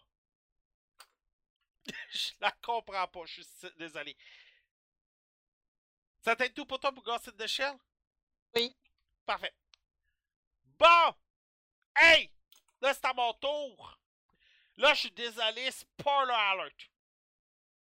Mais gros comme le bras. Je suis vraiment, vraiment désolé, là. J'espère que vous l'avez vu. Si vous l'avez pas vu, arrêtez le podcast tout de suite parce que sérieux, je risque d'en dévoiler un peu trop. Guica- Pareil, Pat. Hein? je l'ai pas vu, moi je veux pas le voir. Tu l'as je veux le voir. Ok, bon ben, salut Olivier! On s'en reparle! Ciao! Guica, je sais que toi ça te dérange pas. Non, j'ai même hâte. Ok. Parce que je me sens spoilé de toute façon. Fait que j'ai hâte que t'en parles. Euh, Bye, là. Euh, salut Mathieu! Bye, Mathieu. Ok, euh, je vous parle de Fate of the Furious, c'est le huitième Fast and Furious. Euh, c'est réalisé par F. Gary Gray. Ça vous dit rien peut-être ce nom-là, mais le gars a une excellente feuille de route. Il a réalisé Italian Job, justement avec Charlie Theron, un film des années 2000 qui était supposément... C'est ironique, parce que au début des années 2000, on avait, on avait sorti Italian Job pour compétitionner avec Fast and Furious. Et aujourd'hui, on sort Fast and Furious 8 avec le réalisateur et l'actrice qui devait concurrencer Fast and Furious. Très surprenant. Euh, c'est avec Vin Diesel, The Rock, Jason Statham, Michelle Rodriguez, Terrence Gibson, Ludacris, Scott Tous Eastwood les acteurs de la Terre. Ben, tous les acteurs de la franchise habituelle. Euh, on va suivre Dominique Toretto et son équipe. Pendant une mission qu'ils doivent aller chercher un appareil hyper sophistiqué qui pourrait aider à pirater la planète en entier, Dominique Toretto décide de trahir sa famille. Il va s'allier avec une euh, demoiselle qui s'appelle Cipher. Cipher est la plus grande pirate informatique que même Anonymous en ont peur. Pour contrer les plans de Cipher et de Dominic Toretto qui a trahi sa famille, Monsieur Nobody, qui est toujours joué par Kurt Russell, va décider de réengager Hobbs, mais Hobbs devra être le leader de la famille, en remplacement de Dominic Toretto, et va faire appel à toute la famille de Dominic Toretto. Mais ils devront faire équipe avec Dex Dexocha, qui est joué par Jason Statham. Et oui, encore un méchant qui devient de l'équipe de la famille. Comme dans tous les. Fast and Furious, le méchant devient toujours un membre de la famille tout d'un coup. Et là, avec les, des véhicules hautement sophistiqués, des Lamborghini, des tanks, name it, ils vont aller à la chasse à Dominic Toretto. Là, attention, spoiler alert! Fait que si vous l'avez pas vu, ciao bye. Si vous n'avez pas les spoilers, ciao bye. Parce que moi, parler d'un film sans spoiler, oubliez ça. Je vais essayer de faire ça court parce qu'on est supposé finir dans 7 minutes. Les Fast and Furious sont devenus comme les Star Wars, comme les Star Trek, comme les James Bond, avec le, le 5, 6, 7, 8 des franchises établies. Mais là, un peu comme les James Bond, un peu comme les Star Trek, contrairement aux Star Wars, que si vous en manquez un, oubliez ça parce qu'ils sont tous liés. Mais les Star Trek et les James Bond, si vous en manquez un, ça ne changera pas votre vie. Vous serez capable d'écouter le prochain sans problème. Fast, le huitième Fast and the Furious, c'est un peu la même chose. Si vous n'avez pas vu le 7, vous risquez un peu de vous perdre parce qu'on fait plusieurs liens avec le 7. Mais si vous ne voyez pas le 8, votre vie ne sera pas gâchée. Malgré que le film a eu un meilleur, un meilleur démarrage que Force Awakens. Ça, faut le faire. Pendant un an, Universal ont réussi un main might. Nous garder en haleine le pourquoi Dominique Toretto a trahi sa famille. Le point positif, c'est qu'on nous gosse pas pendant deux heures pour essayer de comprendre pourquoi. Je vous dirais, là, dès la première heure, on comprend pourquoi il trahit sa famille. Mais on comprend qu'il ne trahit pas sa famille, que c'est pour lui qu'il faisait ça. Et dès le début du film, on, on, voit tout de suite où on va s'en aller dans le film. On comprend que euh, Charlie Theron, qui est, euh, euh, Cypher, veut mettre la main sur plusieurs éléments pour faire une guerre technologique. Et elle va engager Dominique Toretto pour faire ces missions-là. Et un peu pour le piéger, va aller capturer. Euh, j'ai plus son nom, je suis désolé. Ok, Elsa Pataki qui faisait Elena. Ceux qui ont suivi la franchise Fast and Furious savent, bon, Michel Rodriguez qui faisait Letty était C'est la blonde dans Fast and Furious 5. Euh, ouais, c'est ça. Bon, La policière. exactement. C'était la partner de The Rock. On sait que Michel Rodriguez qui faisait Letty était morte entre parenthèses en Fast and Furious. Sauf qu'il y a une règle dans Fast and Furious, il n'y a personne qui meurt. À part Ok. Gal Gadot. À part Anne. On, reviendra là-dessus. Ok. Règle principale dans Fast and Furious, c'est personne qui meurt. Je te mettrai, je te dirai pas qui, je te dirai pas quoi, mais il y a un personnage, il y a un personnage. Puis à part de ça, c'était pas Anne, c'était Gisèle en français. Ouais, Anne, c'est le gars. Ouais, c'est vrai, Anne, c'est le gars. C'est vrai. Bon, dans Tokyo Drift. En tout cas, je te dirai pas qui, mais quelqu'un qui revient d'entre les morts dans Fast and Furious 8. Puis c'est pas Ah, Brian. c'est pas Brian. C'est qui? C'est Owen Shaw. Ok. Ok. Tu sais, Luke Evans? ouais, c'est ça, tu sais. Il est supposé d'être tombé d'un avion en plein vol. Ouais, hein? C'est ça que je me disais. Puis il revient d'entre les morts. Dominique Toretto, on s'aperçoit que Cypher, pour le manipuler, capture Elena et Elena était enceinte de Dominique Toretto. Ça aucun sens. Et elle a un enfant de lui. Justement, ça c'est ça là, c'est la règle principale de Fast and Furious. Il n'y a rien qui n'a aucun sens. T'as raison. La scène finale à Moscou, sérieusement, il n'y a rien qui n'a aucun sens. Comment qu'ils survivent à une explosion? Qu'une Lamborghini sur ses pneus d'été peut conduire dans de la glace. L'invasion de prison de The Rock puis Jason Statham. Écoute, ils sont capables de neutraliser 42 policiers puis 42 militaires. La scène dans New York avec les voitures. Ah oui, puis celle-là. Tu sais, là, on a une paranoïa à propos des voitures qui pourraient se contrôler par le piratage. Oh, je l'ai vu, la scène, ouais. Ben, fais-moi confiance. Cypher peut faire augmenter le, le- le niveau de piratage puis de, de paranoïa du monde d'un cran. Fais-moi confiance. Ta grand-mère voudra plus rien savoir du Tesla après cette, après cette scène-là. si vous avez aimé Fast and Furious, les 4, après le 4, pas le 1, 2, 3. Si vous avez aimé Fast and Furious après le 4, vous allez avoir un 2 heures de ride garanti qui vont valoir la peine. Si vous êtes les fans de la première 1, 2, 3, oubliez ça. C'est vraiment pas votre genre. C'est le genre de film des années 80, comme qu'on nous a habitué Justin Lin avec le 5, 6, 7 et le 8. Écoute, j'avais lu une critique, c'était Triple X affronte G.I. Joe. Oui, C'est drôle. oui, c'est ça. C'est carrément G.I. Joe de movie versus Triple X. Fait que, moi perso, je suis de cette génération-là et je l'ai bien aimé. Erika, on peut te retrouver où et comment sur les internets? Alpha 42 s- sur Facebook. Euh, sinon, euh, tout le monde, c'est sur Gaming Spot Québec. On vous laisse là-dessus. Euh, la game dans quelques instants, je sais pas c'est qui le prochain. Partout sur les internets, trouvez-nous Gaming Spot Québec Alpha 42. Sur ce, c'est tout le monde. À la prochaine. Les ailes coupées Soko, on est déjà over. Ciao! Ciao. Alpha 42 est une présentation de lagame.ca. radioh2o.ca.